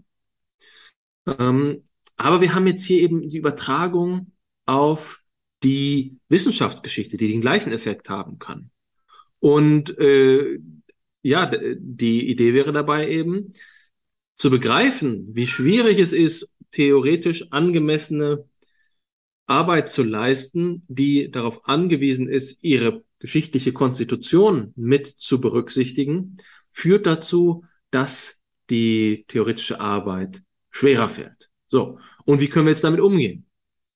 Wir können sagen, na dann müsste eben die Sache doch leichter gemacht werden. Aber nein, ich glaube, das ist nicht so einfach, ja. Es kann auch einfach bedeuten, das ist eine Schwelle, das ist eine Anforderung, das führt zu einer Erhöhung der Strenge der Disziplin. Es erfordert eine entsprechende Ausbildung. Man kann nicht einfach ein altes Lehrbuch aufschlagen, das schon ein paar Jahre auf dem Buckel hat und schon leistet man gute Theoriekonstruktion. Nein, man muss hier die ähm, gesamte Beziehung berücksichtigen und gegenstandsangemessen, der Geschichte angemessen diskutieren können, kritisch diskutieren können. Es ist also der Aufruf, eine Kompetenz auszubilden. Und ich glaube, mit den 3000 Füßlern, einem wissenschaftstheoretischen, einem methodologischen und einem wissenschaftshistorischen Tausendfüßler, ist schon gesagt, was es für einen Anspruch auch an Expertise geben kann. Also ähm, ich glaube nicht, dass Graumann hier den Schluss nahe liegt, dann muss das also irgendwie leichter gemacht werden. Nein, es bedeutet, vielleicht ist es gut, dass man auch mal stolpert. Es muss nicht gleich jede fixe Idee, die sich äh, über psychologische Sachverhalte ergibt, zu einem erfolgreichen empirischen Programm führen. Das nächste ist hier die Aussage, die Sorge um den nomologischen Status unserer Wissenschaft, die das Historische auf Abstand hält. Die Idee ist zu sagen, es gibt eine Stigmatisierung von Geschichtsschreibung als einer bestimmten Form von wissenschaftlicher Auseinandersetzung, die dem nomologischen, das ist ein Begriff, der also dem ähm, der Forschung, die an naturgesetzlicher, die an gesetzbildender Struktur der Wissenschaft orientiert ist, dass die dem widerstrebt, dass die die Wissenschaftsgeschichtsschreibung ist eine Geisteswissenschaft. Hier wird die reine Naturwissenschaft, äh, und da lehne ich einmal wieder einen liebgewonnenen Begriff von dir, durch jetzt historischen Dreck verunreinigt wird. Ja, also es ist nicht die, die Idealwissenschaft, die durch empirischen Dreck verunreinigt wird, sondern hier wird die nomologisch verfahrende Naturwissenschaft durch den historischen Dreck verunreinigt. Und der muss also dementsprechend abgestreift werden. Aber äh, hier opponiert Graumann. Ja, also er sagt, äh, es ist erforderlich, diesen Schritt zu machen, um überhaupt strenge Naturwissenschaft zu leisten. Ähm, wir müssen auf den Wandel und die Struktur der wissenschaftlichen Arbeit ähm, blicken und können das nicht abtun. Wer sagt, dass dieser historische Dreck überflüssig sei, der begeht einen Fehler, weil er die Struktur der eigenen Arbeit überhaupt nicht mehr begreifen kann. Das ist der Gedanke dieser unauflöslichen Beziehung. Dabei nimmt er Bezug auf einen Text von Westmeier 1977, der zu dieser Zeit Wellen geschlagen hat. Westmeier war ein Wissenschaftshistoriker, Wissenschaftstheoretiker, der einen kritischen Blick auf die Rationalität der Psychologie geworfen hat. Leider fällt mir der Titel dieser Arbeit gerade nicht ein. Ich habe ihn vor einigen Wochen oder sogar schon Monaten antiquarisch ähm, erstanden, aber bisher nur einen Blick ins Inhaltsverzeichnis werfen können. Es ist also ein Buch über die Rationalität der Psychologie zu diesem Zeitpunkt, der einige Wellen geschlagen hat und von einigen Leuten, die zu dieser Zeit ähm, wissenschaftshistorisch, wissenschaftstheoretisch interessiert waren, Wellen geschlagen hat. Das ist ähm, also die, der Kontext, das sind einige der subtilen Facetten dieses Absatzes, dieser, dieser Textpassage. Die Kernaussage ist, dass ein Mangel an Theoriegeleitetheit, ein Mangel an Historizität komplementär entspricht. Das ist erstmal die empirische Beobachtung. Das ist erstmal eine Beschreibung des Status. Ja, also es gibt auf beiden Seiten eine Schwäche. Äh, und die zweite Schwäche ist die, auf die wir bisher weniger äh, eingeleitet sind. Ein Mangel an Historizität der Theoriekonstruktion. Das klingt erstmal so, wie die Aussage, wir bilden unsere Theorien heutzutage in der Psychologie weitgehend ohne Bezug auf die Geschichte. Und da kann man eben diese beiden Alternativpositionen heranziehen und sagen, das ist nicht erforderlich, denn das erfolgt nach inkrementell anwachsenden Bottom-up-Prozessen der ähm, Grounded Theory, der in empirischen Evidenzen gewonnenen ähm, Beobachtungen, die uns dann dazu führen, dass wir von ihnen ausgehend allein unsere Theorien bilden. Oder zweitens, das erfolgt in einem logischen Raum des kritischen Rationalismus, bei dem die Geschichte keine Rolle spielt, da die geologischen Strukturen, die logischen Regeln überzeitlicher Natur sind. Aber Graumann wehrt sich jetzt dagegen mit der Argumentation, die wir eben auch schon vorgestellt haben, die die ähm, Abhängigkeit, die unauflösliche Beziehung zwischen Theoriebildung und Historizität ähm, darstellt und dementsprechend den Status quo eines Mangels an Historizität der Theoriekonstruktion als eine Schwäche erkennen lässt. Wie gesagt, dafür haben wir jetzt schon argumentiert, weswegen ich an dieser Stelle nicht nochmal das Gleiche wiederholen möchte. Es geht nicht darum zu sagen, Ähm, es geht mir jetzt nicht darum, nochmal zu wiederholen, dass äh, Graumann das auf Grundlage von wissenschaftssoziologischen und wissenschaftspsychologischen Argumenten darstellt. Ich möchte jetzt hier über den Text hinausgehen. Ich möchte sagen, was bedeutet diese Einsicht denn für eine erdenkliche Arbeitsweise unserer Disziplin der Psychologie? Was ist erforderlich, um damit umzugehen? Heißt das schlicht und ergreifend, dass Kenntnis erforderlich ist, dass die Psychologie Geschichte ein, äh, eine konzeptuelle Voraussetzung für Theoriebildung ist? Ich glaube schon, dass man so weit gehen kann.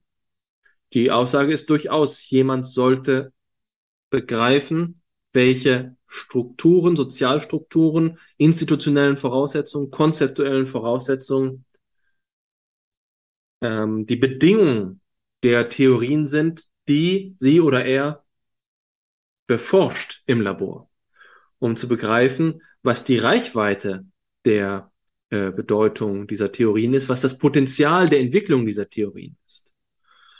Das ist im Prinzip eine Argumentation, die wir auch so in der kritischen Philosophie und kritischen Psychologie finden. Also zum Beispiel im, ähm, der, äh, im, in der Frankfurter Schule, die sich im Positivismusstreit dafür ausgesprochen hat, zu begreifen, dass unsere Theoriebildung, unsere Theoriekonstruktion soziale Voraussetzungen hat. Das stelle ich mir konkret eben so vor.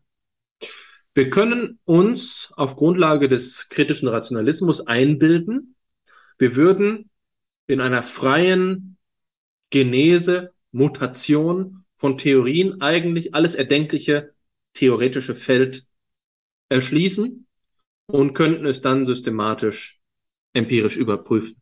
Aber vielleicht ist der ähm, Entstehungs Grund, die Genese, die, äh, äh, der Entstehungszusammenhang von, von psychologischen Theorien nicht so, dass es ein offenes Feld ist, dass hier ein libertäres Gesetz der äh, allgemeinen Verfügbarkeit herrscht. Vielleicht gibt es soziale Bedingungen für unser Theoretisieren. Vielleicht entwickelt sich im gemütlichen Lehnstuhl der äh, bürgerlichen Gesellschaft der westlichen Welt eine andere Theorie, als es an anderen Stellen unter anderen Bedingungen möglich wäre. Vielleicht denkt man unter dem Eindruck, und das ist ja Graumanns Wort, der Perspektive, der Perspektivität anderer Sachverhalte anders darüber. Und diesen Gedanken muss man jetzt nicht zu dem Anlass nehmen zu sagen,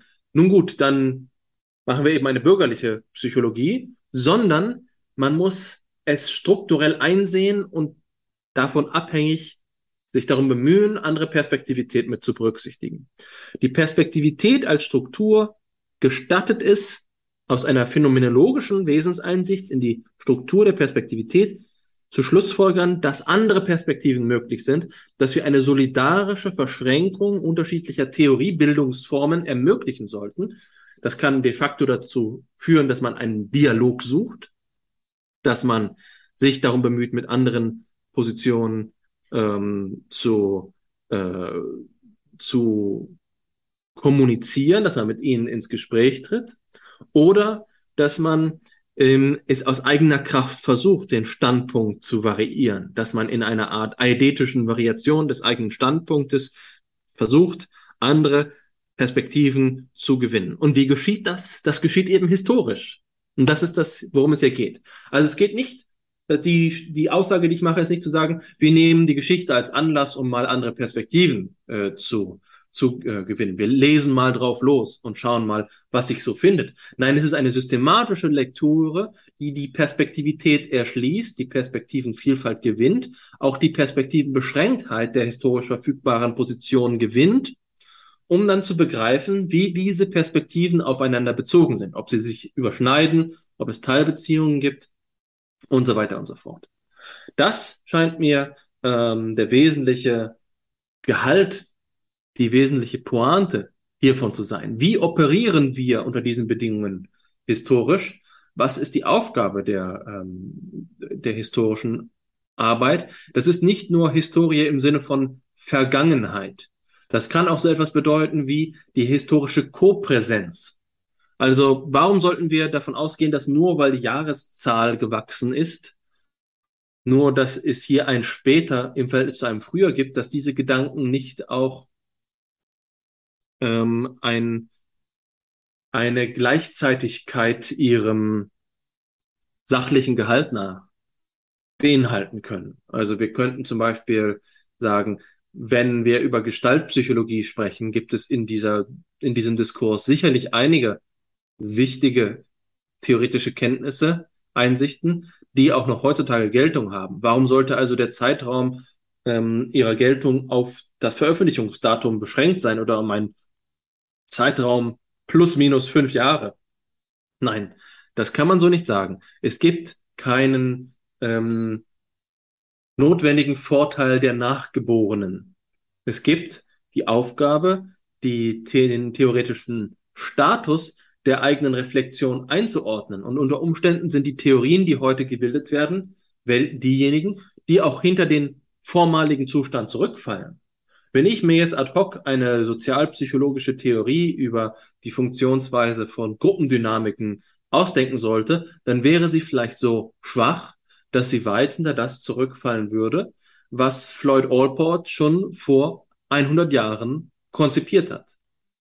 Ähm, das ist eine wichtige Einsicht, die uns gestattet, die eigentliche Struktur von historischem Arbeiten zu reflektieren. Die Geschichte ist lebendig.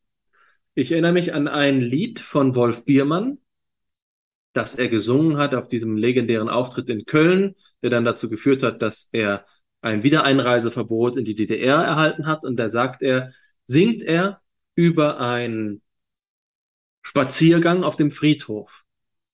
Und genau aus diesem Geist sagt er dort, manchmal sind uns die Toten lebendiger, als uns die äh, Lebendigen sind. Also sagt er natürlich schöner. Ja, ich habe es jetzt nicht original wiedergegeben. Also die Toten stehen unserem eigenen Denken manchmal näher als die Lebendigen. Die Vergangenheit ist vielleicht manchmal synchroner mit unserem eigenen Denken. Und das können wir auch nur dann begreifen, wenn wir darauf reflektieren und wenn wir einen Diskurs haben, der es gestattet, das zu diskutieren. Sonst stehen unsere Theorien gerade eben in einem ahistorischen Raum, der nicht ein überzeitlicher Raum ist, sondern ein unzeitlicher Raum, der genauso gut in der Steinzeit wie in der, äh, in der Zukunft stattfindet. Eigentlich orientierungslos, eigentlich unausgerichtet, bei dem wir nicht, der, bei dem wir keinen Zeitpunkt feststellen können, außer das bloß akzidentelle Veröffentlichungsjahr. Das Jahr der Veröffentlichung wird hier zu dem geringsten Indikator für Aktualität, für Fortschrittlichkeit, für den Beitrag zu einem Diskurs, für die Kontextualität. Und das ist de facto auch so, ähm, in einem Aufenthalt in Südamerika habe ich einmal ein ähm, Rattenlabyrinth gesehen, ein behavioristisches Rattenlabyrinth, das noch von Studentinnen und Studenten verwendet wurde, um Psychologie zu lernen. Da waren also Ratten vor meinen Augen, die dafür verwendet wurden. Diese Forschung ist kopräsent mit dem, was in Deutschland vielleicht zuletzt vor 60 Jahren getrieben worden ist. Weiß nicht genau, wann die letzten Latten, Rattenlabyrinthe in Deutschland verwendet worden sind. Das muss man begreifen, um zu erkennen, dass die Veröffentlichungen, die aus diesen Kontexten herausgehen, die Jahreszahl 2022 eben akzidentell tragen. Damit will ich nicht insinuieren, dass in irgendeiner Weise die westliche Psychologie ähm, natürlich ist Südamerika auch Teil des Westens, aber dass die äh, beispielsweise deutsche Psychologie, um jetzt mal, ich glaube, die unsere Hörerinnen und Hörer wissen, worauf ich hinaus will, ähm, die kognitivistische Psychologie, äh, dass diese, ähm, dass diese Pu äh, Publikation die Jahreszahl 2022 aus einem triftigeren Grund tragen würden. Das will ich damit nicht insinuieren, im Gegenteil. Ja, hier gibt es überhaupt keine Gewähr. Dennoch bedeutet das jetzt nicht, dass jede einzelne Publikation in einem leeren Raum hängt, Natürlich gibt es eben diese Strukturen. Also wie gesagt, ähm, Graumann will nicht auf die Psychologie der großen Männer hinaus, sondern auf eine Psychologie der Institutionen. Man muss also begreifen, wes Geistes Kind man ist, zu welcher Sozialstruktur man gehört und in welchem theoretischen Kontext man überhaupt spricht. So viel zu diesem Absatz, der, wie gesagt, nach meinem Dafürhalten eine zentrale Rolle hat. Äh, ich habe dafür jetzt einige Zeit in Anspruch genommen und möchte dir die Gelegenheit geben, auch mal wieder zu Wort zu kommen. Das ist nett, Alexander, Dankeschön. Ähm, ich, fand, ich fand deine Ausführungen sehr überzeugend, sehr schön. Und ähm, Sie haben im Wesentlichen auch einen Punkt vorweggenommen, den ich jetzt machen möchte. Äh, ich denke, dass, Sie, dass du die, die Passage mehr oder weniger erschöpfend kommentiert hast und dass es dass mehr dadurch gewonnen ist, wenn ich sie gleich in Zusammenhang bringe mit dem, was ich vorhin angekündigt habe, dass ich noch nachtragen will, als dass ich es jetzt noch einmal selbst systematisch durchgehe. Also du hast ja hier die, ähm, die Passage vorgelesen, in der Graumann dafür argumentiert, dass dem Mangel an Theoriegeleitetheit äh, der Geschichtskonstruktion ein Mangel in der Historizität der Theoriekonstruktion entspricht. Ne? Und das ist so gewisserweise verbunden mit einer Idoltheorie der, der äh, Wissenschaftsauffassung. Und eines dieser Idole oder drei dieser Idole hast du benannt mit den verschiedenen Gestalten des Tausendfüßlers beispielsweise eben der Tausendfüßler des kritischen Rationalismus, der bedeuten kann, dass wir, wenn wir wirklich Falsifikationismus zugrunde legen in der Theorieentwicklung, das für den Empiriker bedeuten kann, dass er auf so vielen, auf so viele Stolpersteine stoßen kann, dass er gar nicht, dass er es gar nicht mehr wagen würde, sich zu trauen, überhaupt erst einen Schritt zu setzen. Das bedeutet überhaupt ähm, den Schritt von der Theoriekonstruktion in die Empirie zu wagen. So, wenn wir einmal ähm, eine, also es gibt auch das Problem einer Theorie-hypertrophen äh, Auffassung von Wissenschaft, dass gewisserweise, das ist jetzt einer meiner, meiner ja, über den Text hinausgehenden Vorschläge, dass ähm, wie sagt man es auf Deutsch? Mir fällt nur das englische Deflate ein, also dem die Luft ausgelassen werden lassen kann, dem, die Luft, dem man die Luft auslassen kann, indem man eben ein Geschichtsbewusstsein sich antrainiert, aneignet.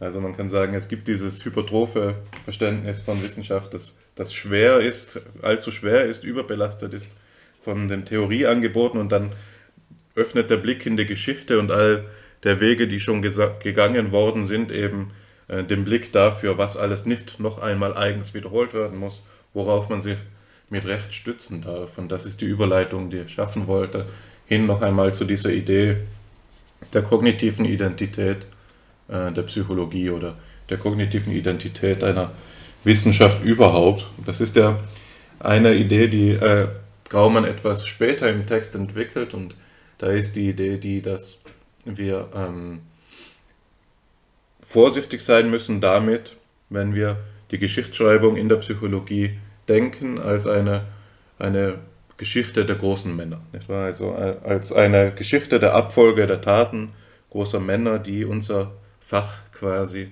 in die Wirklichkeit gewollt haben. Das hat, ein, hat äh, verschiedene, das verbindet sich mit dieser Idee der Idoltheorie, die ich gerade angesprochen habe, eine Fehlerlehre in der Geschichts- und Theorieauffassung. Hier kann man nämlich den Fehler identifizieren, dass man sich auf diese großen Männer ähm, bezieht aus einem präsentistischen Motiv. Man kann sagen, die Taten der großen Vorläufer führen unmittelbar hin, unmittelbar ist ein schlechter Ausdruck, die führen in einer schrittweisen Folge zu dem hin, was ich heute tue. Meine Theorie meine Forschung ist der Kulminationspunkt der Geschichte oder zumindest der nächste Stein in diesem Bauwerk, nicht wahr? Und da kann man, kann man sagen, hier, hieran kann man einiges lernen von dem, wie Geschichtsschreibung funktioniert. Denn es ist ja nicht so, dass von vornherein ausgemacht ist, wer diese großen Männer sind, die die wichtigen Taten für die Geschichte geleistet haben. Natürlich gibt es einen Kanon ja, in der Psychologie, Geschichtsschreibung wird wahrscheinlich es wird wahrscheinlich kein Geschichtsbuch in der Psychologie vorliegen können, das den Namen Wund nicht erwähnt, aber wir wissen selbst, dass Geschichtsbücher vorliegen, die den Namen Aristoteles nicht erwähnen. Ja, und das auch andere Zeitgenossen, ja, vielleicht. Ähm, es würde mich nicht überraschen, wenn in beispielsweise US-amerikanischen Geschichtsbüchern der Name Karl Bühler fehlt oder etwas Vergleichbares. Also so etwas, das uns Europäern als Affront erscheinen würde schon. Ja. Ähm, daran sieht man, dass äh, die Geschichtsschreibung, die die großen Männer auswählt, natürlich selbst schon ein Prozess ist, der von Theorie informiert ist und der von einem gewissen Interesse geleitet ist. Ne? Also ich kann eine Geschichte nur dann so schreiben, dass sie auf mich äh, hinzuführt oder auf eine gegenwärtige Entwicklung zuführt, wenn ich gewisse andere Komplexionsgrade der Geschichte eben ausblende. Und das ist jetzt so, ähm, jetzt ist die Frage danach, welches Recht hat dann trotzdem noch diese Art und Weise der präsentistischen Geschichtsschreibung? und die Antwort ist zu sagen, nun, kognitive Identität. Ne? Ich weiß, dass Graumann das hier nicht ganz so verwendet, wie ich es gerade wiedergebe. So, das wäre meine kreative These. Ähm, zu sagen, ähm, wir beziehen uns auf die Klassiker, das sagt Graumann, hat ritualistische Funktion, es die Klassiker haben so etwas wie eine Anciennität. Ja, sie haben so etwas wie eine, den Charakter des Uralten, des Altehrwürdigen. Sie sind gewisserweise die Vorgeschichte zu der eigentlichen Geschichte, die jetzt beginnt oder die jetzt gerade statt hat. Ähm, und man, man eignet sich gewisserweise die Aura an, die durch diese Klassiker, ähm, die von diesen Klassikern ausgeht, indem man sich auf sie bezieht und indem man sie vielleicht auch kritisiert und als überwunden in der eigenen Theorie darstellt.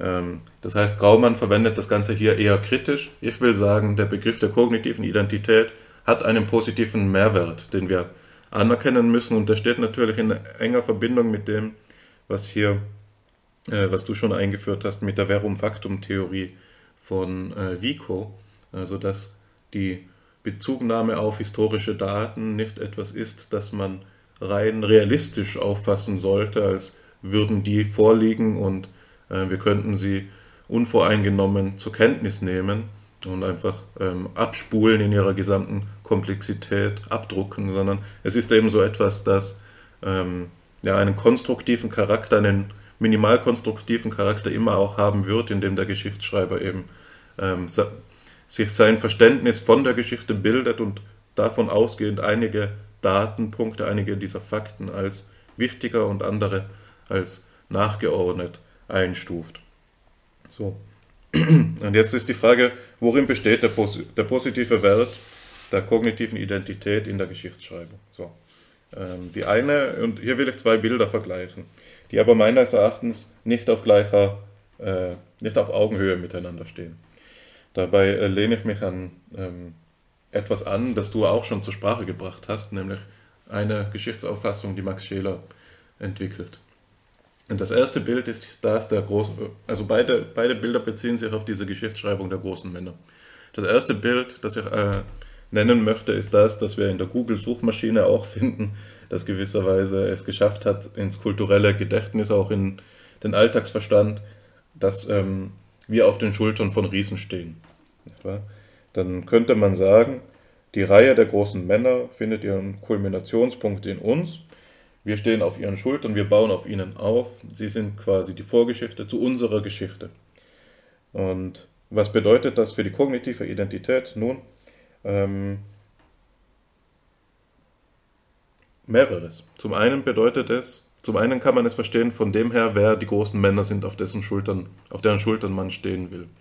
Und da ähm, das hat gewisse Implikationen für den Aufwertungsgrad der eigenen Geschichte. Wenn ich, wenn ich jetzt eine, eine Theorie baue, die, aus lauter, die sich auf lauter Namen bezieht, die niemand kennt, auf, auf die B-Liga gewisserweise, dann ist meine, mein Beitrag vielleicht einer, der in einem Spezialdiskurs anerkannt äh, wird und dafür wertvoll ist, aber vielleicht nicht einer, der in, bei den Geistesgrößen selbst mitspielt. Aber ähm, wenn ich meine Theorie so aufbaue, dass sie einen einen Bogen schlägt von Aristoteles bis zu Kant meinetwegen, dann äh, stehe ich in einem ganz anderen Lichte da. Nicht? Also es gibt hier sozusagen einen Drang zum Kanon und einen Drang, den Kanon in einem neuen Licht darstellen zu können, sodass die eigene Theorie gleich grundsätzlich dasteht, vielleicht den nächsten großen Punkt markiert, die nächste große Zeitenwende. Also von der Wahl der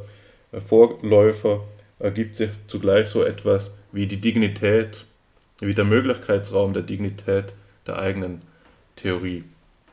Ähm, und insofern ist diese, diese kognitive äh, Identität, die von einem Wissenschaftsverständnis ausgeht, das im weitesten Sinn auch vom Fortschrittsgedanken abkünftig ist, eine, die ähm, ja, einem Bias, an einem Bias leidet. Nicht? Weil man will hier ähm, Self-Serving History schreiben. Es gibt hier einen Drang dazu, ähm, sich nur auf die Größten zu beziehen. Das hat natürlich die Implikation, die ich jetzt schon versucht habe darzulegen äh, unter, äh, in der Referenz auf den Verum Factum Gedanken, dass ähm, die Kritiken an den Großen ähm, vielleicht weniger interessant erscheinen oder ausgespart werden, dass die Kontroversen und die diffizile geschichtliche Lage zu jedem Zeitpunkt vielleicht auch weniger interessant ist. Man hat hier sozusagen, man kann das psychologisch ausdeuten und sagen, es gibt hier ein Kohärenzbedürfnis. Also die Geschichte der großen Männer und im Bild der, der, davon, dass wir auf den Schultern von Riesen stellen, ist gewisserweise eine Geschichtsauffassung, die komplexitätsavers ist, die zur Komplexitätsreduktion neigt. Es ist ähm, nicht leicht, sich als den Fortdenker des, des Königsbergers aufzufassen, wenn man eben sieht, dass auch Kants Denken nur unter der Voraussetzung einer Reihe von historischen Vorläufern möglich gewesen ist, dass es eben auch so war, dass Kant wie jedem anderen ähm, großen Denker einige seiner Zeitgenossen zugearbeitet haben und auch seine Theorien eben weiterentwickelt haben. Ja. Das, das ist hier das eine Bild der Geschichtsschreibung, das äh, zu Komplexitätsreduktion führt, das ähm, auch Ausdruck eines Kohärenzbewusstseins ist und, wenn man es ganz böswillig ausdrücken will, vielleicht von einem gewissen Narzissmus zeugt. Demgegenüber will ich jetzt etwas stellen, das eben bei dir auch angeklungen ist, als du den, das Stichwort Solidarität genannt hast, das Bild der Geschichts auf, äh, Geschichtsschreibung, das Max Scheler entwickelt. An verschiedenen Orten in seinem Denken, ich erinnere mich an eine besonders deutliche Passage in dem fünften Band der gesammelten Werke vom, vom Ewigen im Menschen. Da ähm, artikuliert er den Gedanken der Solidarität in der Geschichtsschreibung wie folgt. Wir könnten hier sagen, es geht nicht darum, weiterzudenken, was die Vorläufer gedacht haben, sondern es geht darum, mitzudenken. Nicht wahr? Und das hat wichtige Implikationen äh, für das, was wir den, vorher, den geschichtlichen Theorien zutrauen. Also welche Erklärungsreichweite wir ihnen auch zugestehen würden, jetzt in moderner Sprache gesagt.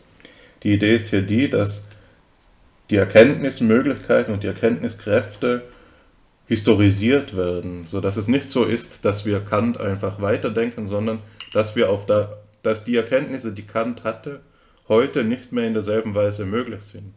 Und das führt zu einer, einer Transformation des gesamten Bildes dessen, was wir aus den historischen Quellen machen. Plötzlich ist es nämlich nicht mehr so, dass wir uns auf eine Vorgeschichte beziehen, die quasi in der objektiven Zeit stattfindet, sondern dass wir uns in eine Tradition stellen, die dissoziiert werden, also deren Zeitbegriff dissoziiert werden kann von dem dieser objektiven äh, Zeit. Das ist das, was du angesprochen hast, dadurch, dass die Toten manchmal lebendiger sind als die äh, Zeitgenossen. Es ist eben so, dass manche Gedanken in ganz unzeitgemäßen Traditionen stehen, auch wenn sie im Gegenwartsdiskurs eben eine Rolle spielen. Ähm, hier ist das Bild dasjenige, das ähm, wir quasi den Dialog zu den Vorläufern suchen müssen, da die Erkenntnisse, die sie hatten, unwiederkehrlich sind. Also Kant ist in dieser Auffassung für den heutigen Denker immer noch ein Gesprächspartner, wie er, da, wie er für seine Zeitgenossen ein Gesprächspartner gewesen ist. Natürlich über einen anderen Weg, jetzt über die Lektüre als über das persönliche Gespräch, aber das ist ja eine, eine Sache, die jetzt weit führen würde in die Auffassung äh, in die Konzeption des objektiven Geistes hinein selbst. Die klammer ich jetzt einmal ein, also diese metaphorische Verwendung des Begriffs Gesprächspartner. Ähm, die, das würde zu weit führen, ja. worauf ich hier hinaus will, ist, dass wenn wir das Ganze jetzt wieder ähm, durchleuchten unter dem Begriff der kognitiven Identität, dass das Bild hier ganz anders aussieht, nicht wahr? Hier kann die Rede nicht mehr sein vom Narzissmus und von ähm, dem Bedürfnis nach Kohärenz, sondern der Grundgestus hier ist der der Demut. Es ist nicht so, dass wir weiterdenken, sondern dass wir mitdenken. Es ist nicht so, dass wir aufbauen, sondern dass wir angewiesen sind. Es ist auch nicht mehr so, dass wir sagen können, dieses Bild würde zur Komplexitätsreduktion tendieren, sondern es ist ja gerade so, dass wir, wenn wir auf den Gesprächspartner angewiesen sind, in der solidarischen Besinnung auf die Tradition, dass das, was bei Dilthey ähm, Horizontverschmelzung heißt, ähm, noch einmal viel wichtiger wird für uns. Also nur dann kann ich meinen Gesprächspartner adäquat verstehen, wenn ich mich einlasse in die Probleme der Theoriebildung seiner Zeit. Ja. Also hier transformiert sich das gesamte Bild des, der Geschichtsauffassung und ich denke, dass es relativ eindeutig ist und ich glaube auch, dass das jetzt klar geworden ist in meiner Darstellung, dass beide Bilder nicht auf einer Ebene stehen, sondern das zweite Bild, das der Solidarität Ausdruck ist, eben davon, dass die theoriegeleitete Geschichtsschreibung nicht unabhängig ist von auch der persönlichen Bildung und der, ja, will ich jetzt schon fast sagen, der Gemütsschule des äh, Wissenschaftshistorikers, nicht wahr? Also es ist hier eben auch eine Frage davon, die Frage davon, wie wir mit den Quellen umgehen, ist ein, nicht eine Frage, die sich ähm, ohne psychologische Kategorien zu berücksichtigen, adäquat beschreiben lässt. Das ist für mich der positive Mehrwert der Idee der kognitiven Identität. Wir können nicht sagen, die Alternative ist nicht einfach die zwischen Logizismus und Historizismus, sondern der, der Psychologismus gehört mit ins Spiel. Ne? Also wir müssen auch den Geschichtsschreiber als Person begreifen, mit seinen Motiven, mit seiner Charakterdisposition. Ähm, und auch hier gibt es Mittel und Wege, wie man trainiert werden kann oder wie man lernen kann, richtig mit den Quellen umzugehen und daraus folgt, dass es eben auch ähm, Arten und Weisen gibt, falsch mit ihnen umzugehen. Am leichtesten sieht man diesen falschen Umgang immer darin, wie man mit seinen eigenen Feinden umgeht. Nicht wahr? Werden die einer tiefen Lektüre unterzogen? Werden die versucht, unter dem Wohltätigkeitsprinzip, dem Principle of Charity, zu interpretieren? Oder genügt eine oberflächliche Lektüre, vielleicht auch nur eine aus der Sekundärliteratur? Werden die als Strohmann aufgebaut und abgefackelt und so weiter. Also hier sieht man, dass Geschichtsschreibung auch eine Frage der Redlichkeit ist. Ähm, und äh, das, dieser Gedanke, ich glaube nicht, dass, das, dass ich das gerade aus, mir aus der Nase ziehe, sondern das taucht auch bei Graumann in seinem Text auf. Es gibt hier die Passage, wo er davon schreibt, dass ähm, ein Lehrbuch zu schreiben verschiedene Implikationen hat. Wenn wir ein Lehrbuch schreiben, dann ähm, unterteilen wir die Wissenschaft in gut und schlecht, sagt er. Also er verwendet diese moralisch-psychologischen Kategorien auch. Er sagt, wir unterteilen die Wissenschaft in gut und schlecht.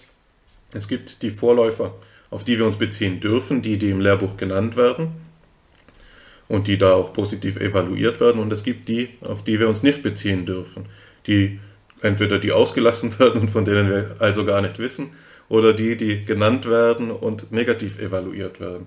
Das beste Beispiel dafür ist Sigmund Freud, so wie wir es, ähm, so wie wir ihn in den heutigen Geschichtsbüchern wiedergegeben äh, finden.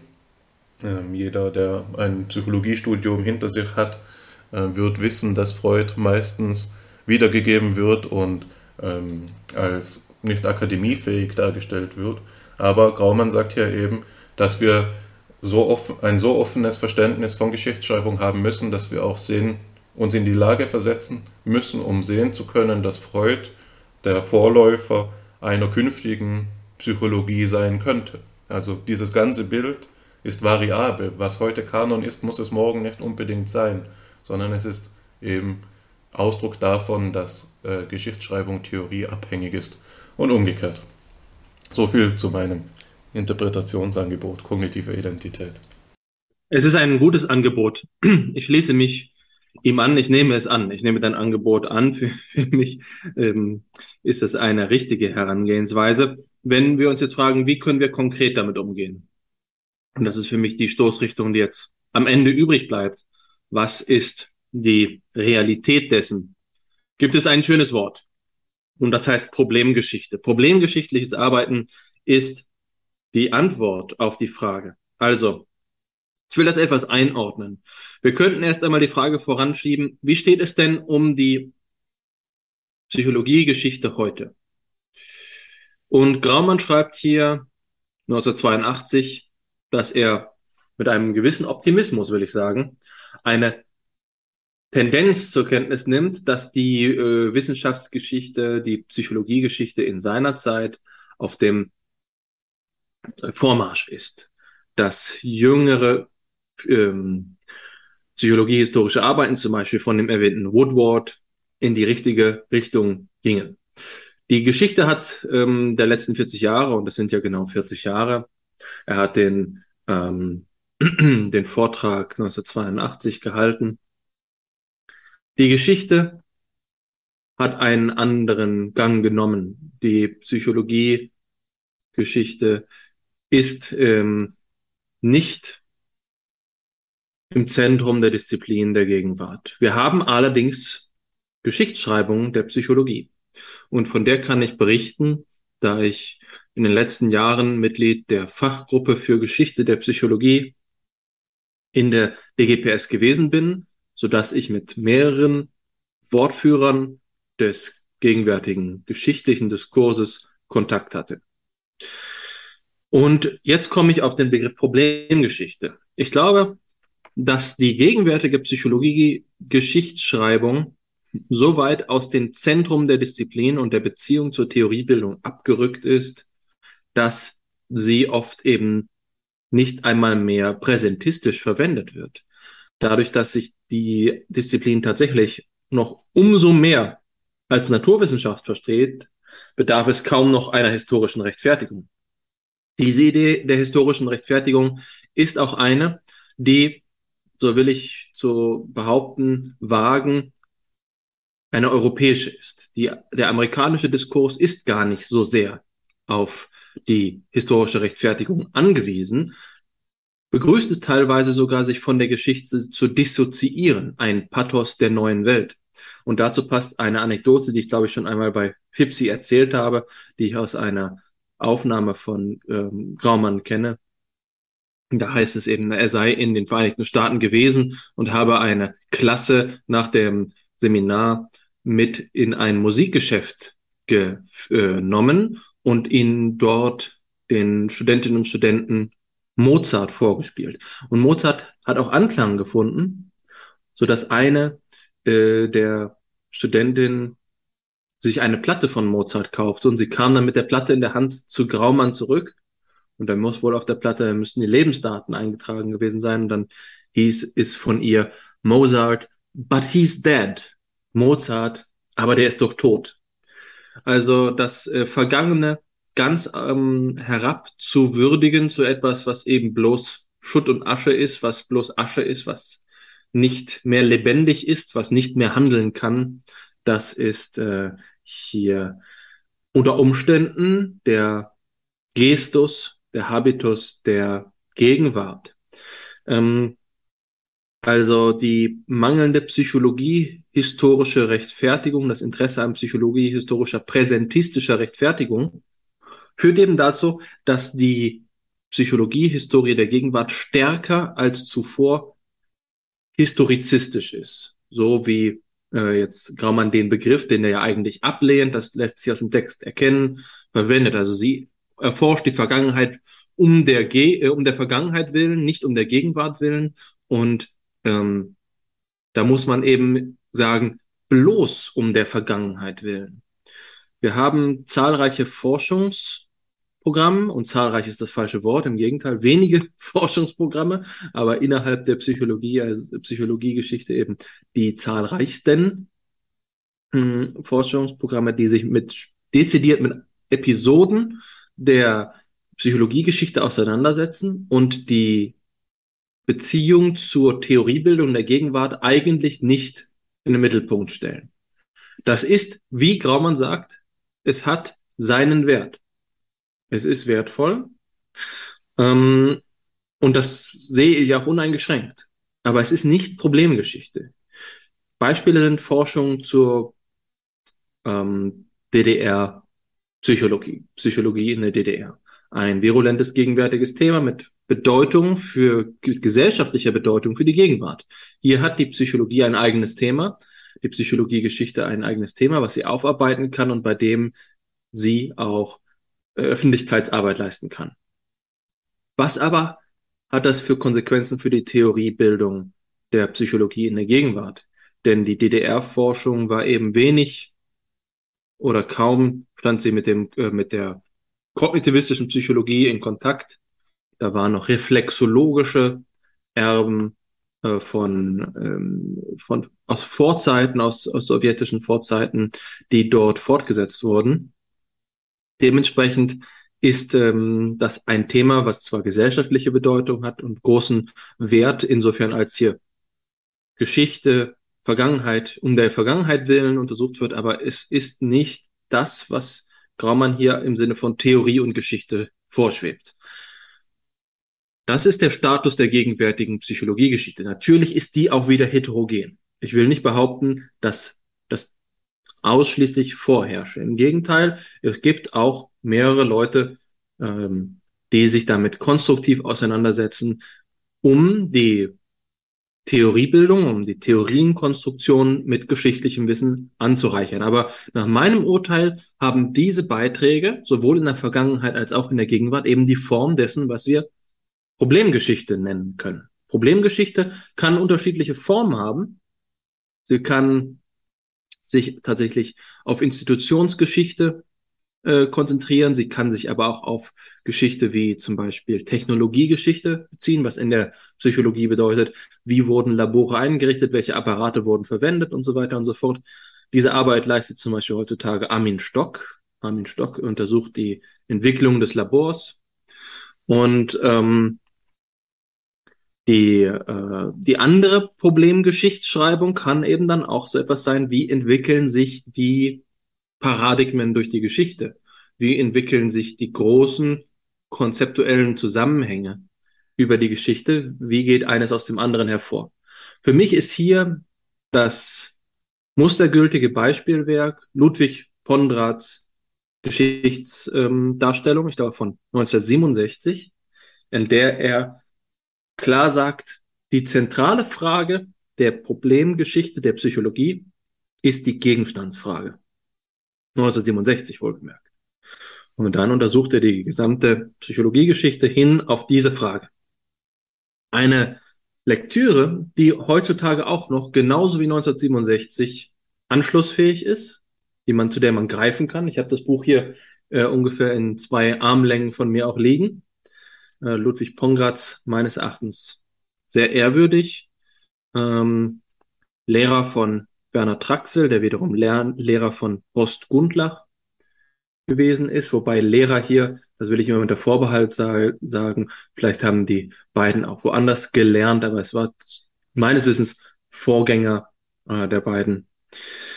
In dieser Folge also eine gewisse Tradition der Psychologiegeschichte, die sich dort findet.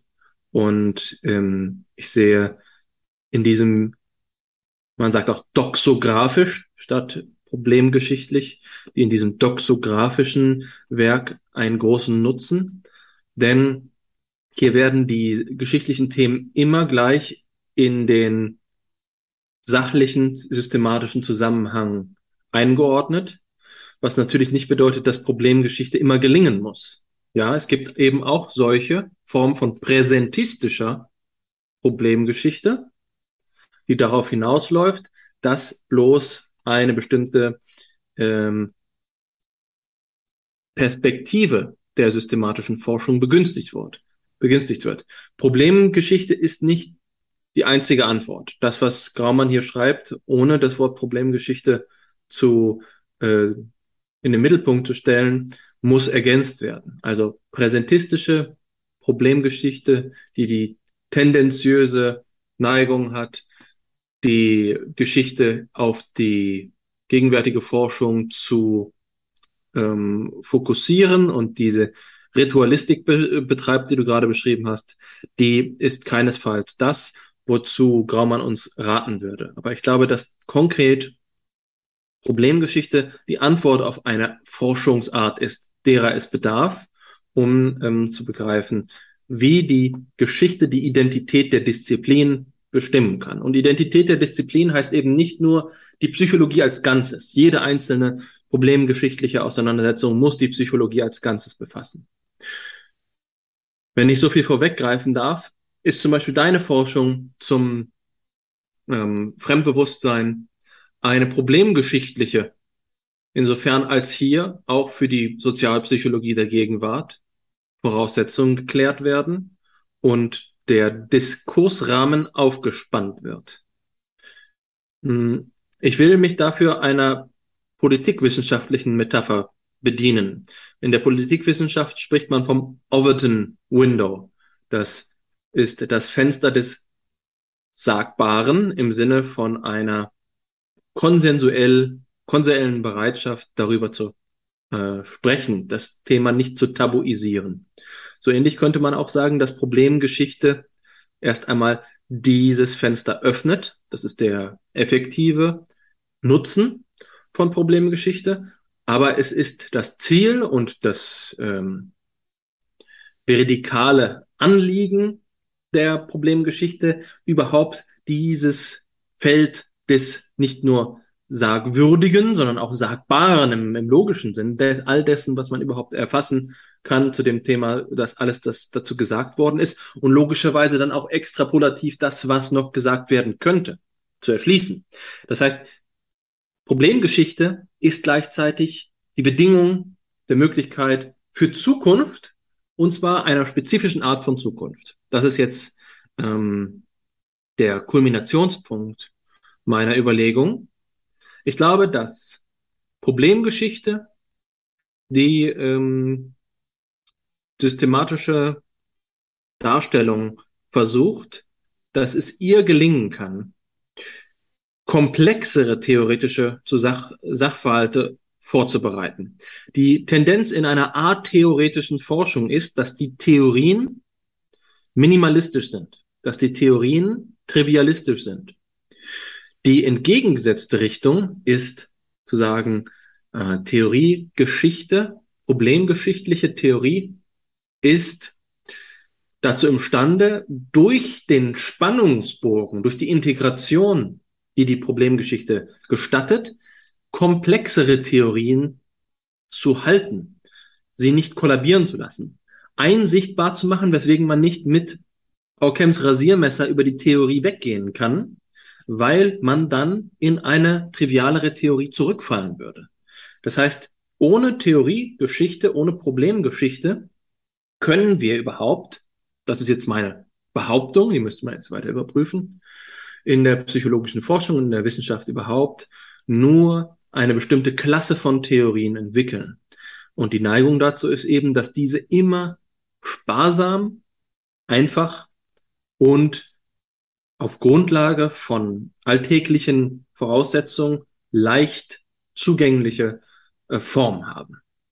Dementsprechend ist Problemgeschichte so etwas wie ein Antidot gegen die Trivialisierung der Theoriebildung. Ich bin mir nicht sicher, ob Graumann das unterschreiben würde. Das war jetzt schon viel Wendt. Ähm, aber für mich führen nun einmal diese Überlegungen, die er hier geäußert hat, in diese Richtung. Und diese Richtung gilt es weiter zu verfolgen. Wir haben jetzt einen kurzen Vortrag, den man auf 13 Seiten abdrucken kann, ähm, besprochen. Und ich glaube, wir haben das meiste dazu gesagt. Bevor ich dir die Gelegenheit zu einem Abschlusswort gebe, würde ich deswegen noch kurz noch einmal zusammenfassen, was wir heute getan haben. Wir haben uns mit dem Text Theorie und Geschichte von Karl Friedrich Graumann äh, auseinandergesetzt, der 1982 auf dem wievielten, dem 33. Kongress der Deutschen Gesellschaft für Psychologie in Mainz gehalten worden ist, vorgetragen worden ist. Dieser Text setzt sich damit auseinander, wie die Theoriebildung der Psychologie im Verhältnis zu ihrer Geschichtsschreibung steht. Dabei wird erst einmal geklärt, was es mit Geschichtsschreibung auf sich hat, dass es ein konstruktiver Prozess ist und dass dieser konstruktive Prozess unterschiedlichen Prinzipien untergeordnet werden kann. Die Grundaussage des Textes ist, dass die arttheoretische Geschichtsschreibung einer ahistorischen Theoriebildung entspricht und dementsprechend eine Vereinigung beider, einer Verschränkung beider von Theorie und Geschichte nötig ist, um die Identität der Disziplin zu klären. Diese Identität ist keine Frage von Personen alleine, sondern vor allen Dingen von Institutionsgeschichte, wobei unter Institution gerade eben nicht nur sozioökonomische Kontexte zu verstehen sind, sondern vor allen Dingen eben problemgeschichtliche. So viel zur Zusammenfassung. Hm, ich glaube, dass damit meinerseits alles gesagt ist, aber jetzt bitte ich dich um dein, äh, deinen Senf dazu.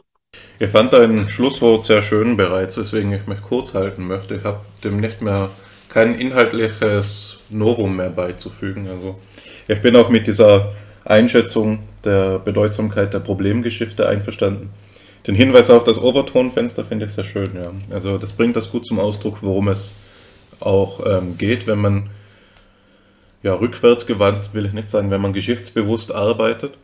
Ich will das Ganze von meiner Seite in einer Anekdote beenden.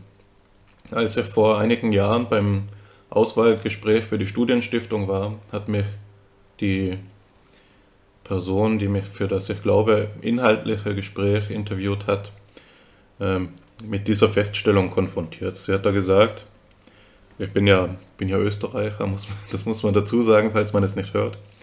Nun, ähm, Sie sind nach Deutschland gekommen. Wenn man in Deutschland Philosophie studiert, bedeutet das immer auch, dass man die Geschichte der Philosophie studiert. Und dann ist sie eben so fortgefahren, dass sie mich dazu aufgefordert hat, eine geschichtliche Reflexion über mein Themengebiet anzustellen. Das war damals ähm, Wittgenstein und er hatte etwas über den logischen äh, Positivismus gesagt, über den Wiener Kreis gesprochen. Aber wenn ich jetzt so zurückblicke auf mein Verständnis von Geschichte damals und das, was wir jetzt heute erarbeitet haben, dann wird mir doch immer deutlicher, dass das, was ich damals geantwortet habe, kein echtes geschichtliches Denken war. Das war eine Reproduktion des Kanons, eine Reproduktion des ähm, Common Sense oder eine Reproduktion dessen, was man eben gemeinhin sagt. Die, Wiener, die Leute des Wiener Kreises haben Wittgenstein aufgegriffen. Wittgenstein ist, nachdem er aus der Versenkung wiedergekehrt ist, zurückgekommen und hat gesagt, oh mein Gott, was soll das alles, nicht wahr? Das hat letztlich den Wert eben dessen, als was ich es gerade darstelle, eine Anekdote. Das äh, war meinerseits auch nicht überprüft, das war einfach nur nachgesagt. Und ich glaube, dass das der springende Punkt ist. Geschichtsforschung ist nicht dasselbe wie das Nennen von Quellen. Und auch dieses Hörensagen spielt in der heutigen Forschungstradition noch eine große Rolle. Der Stellenwert der Geschichtsvorlesungen am Psychologischen Institut ist nicht sehr groß und der Stellenwert am philosophischen Seminar, je nachdem, wo man studiert, ist auch nicht so groß, wie man meinen würde. Es gibt Philosophen, die ihre ganze Karriere lang nur einen Autoren lesen. Ne? Die nur einen Autoren lesen. Ähm, also man darf das hier nicht unterschätzen, wie, wie gering das Niveau teilweise sein kann, auf wie großen Posten noch und wie wichtig das ist, wofür Graumann hier argumentiert.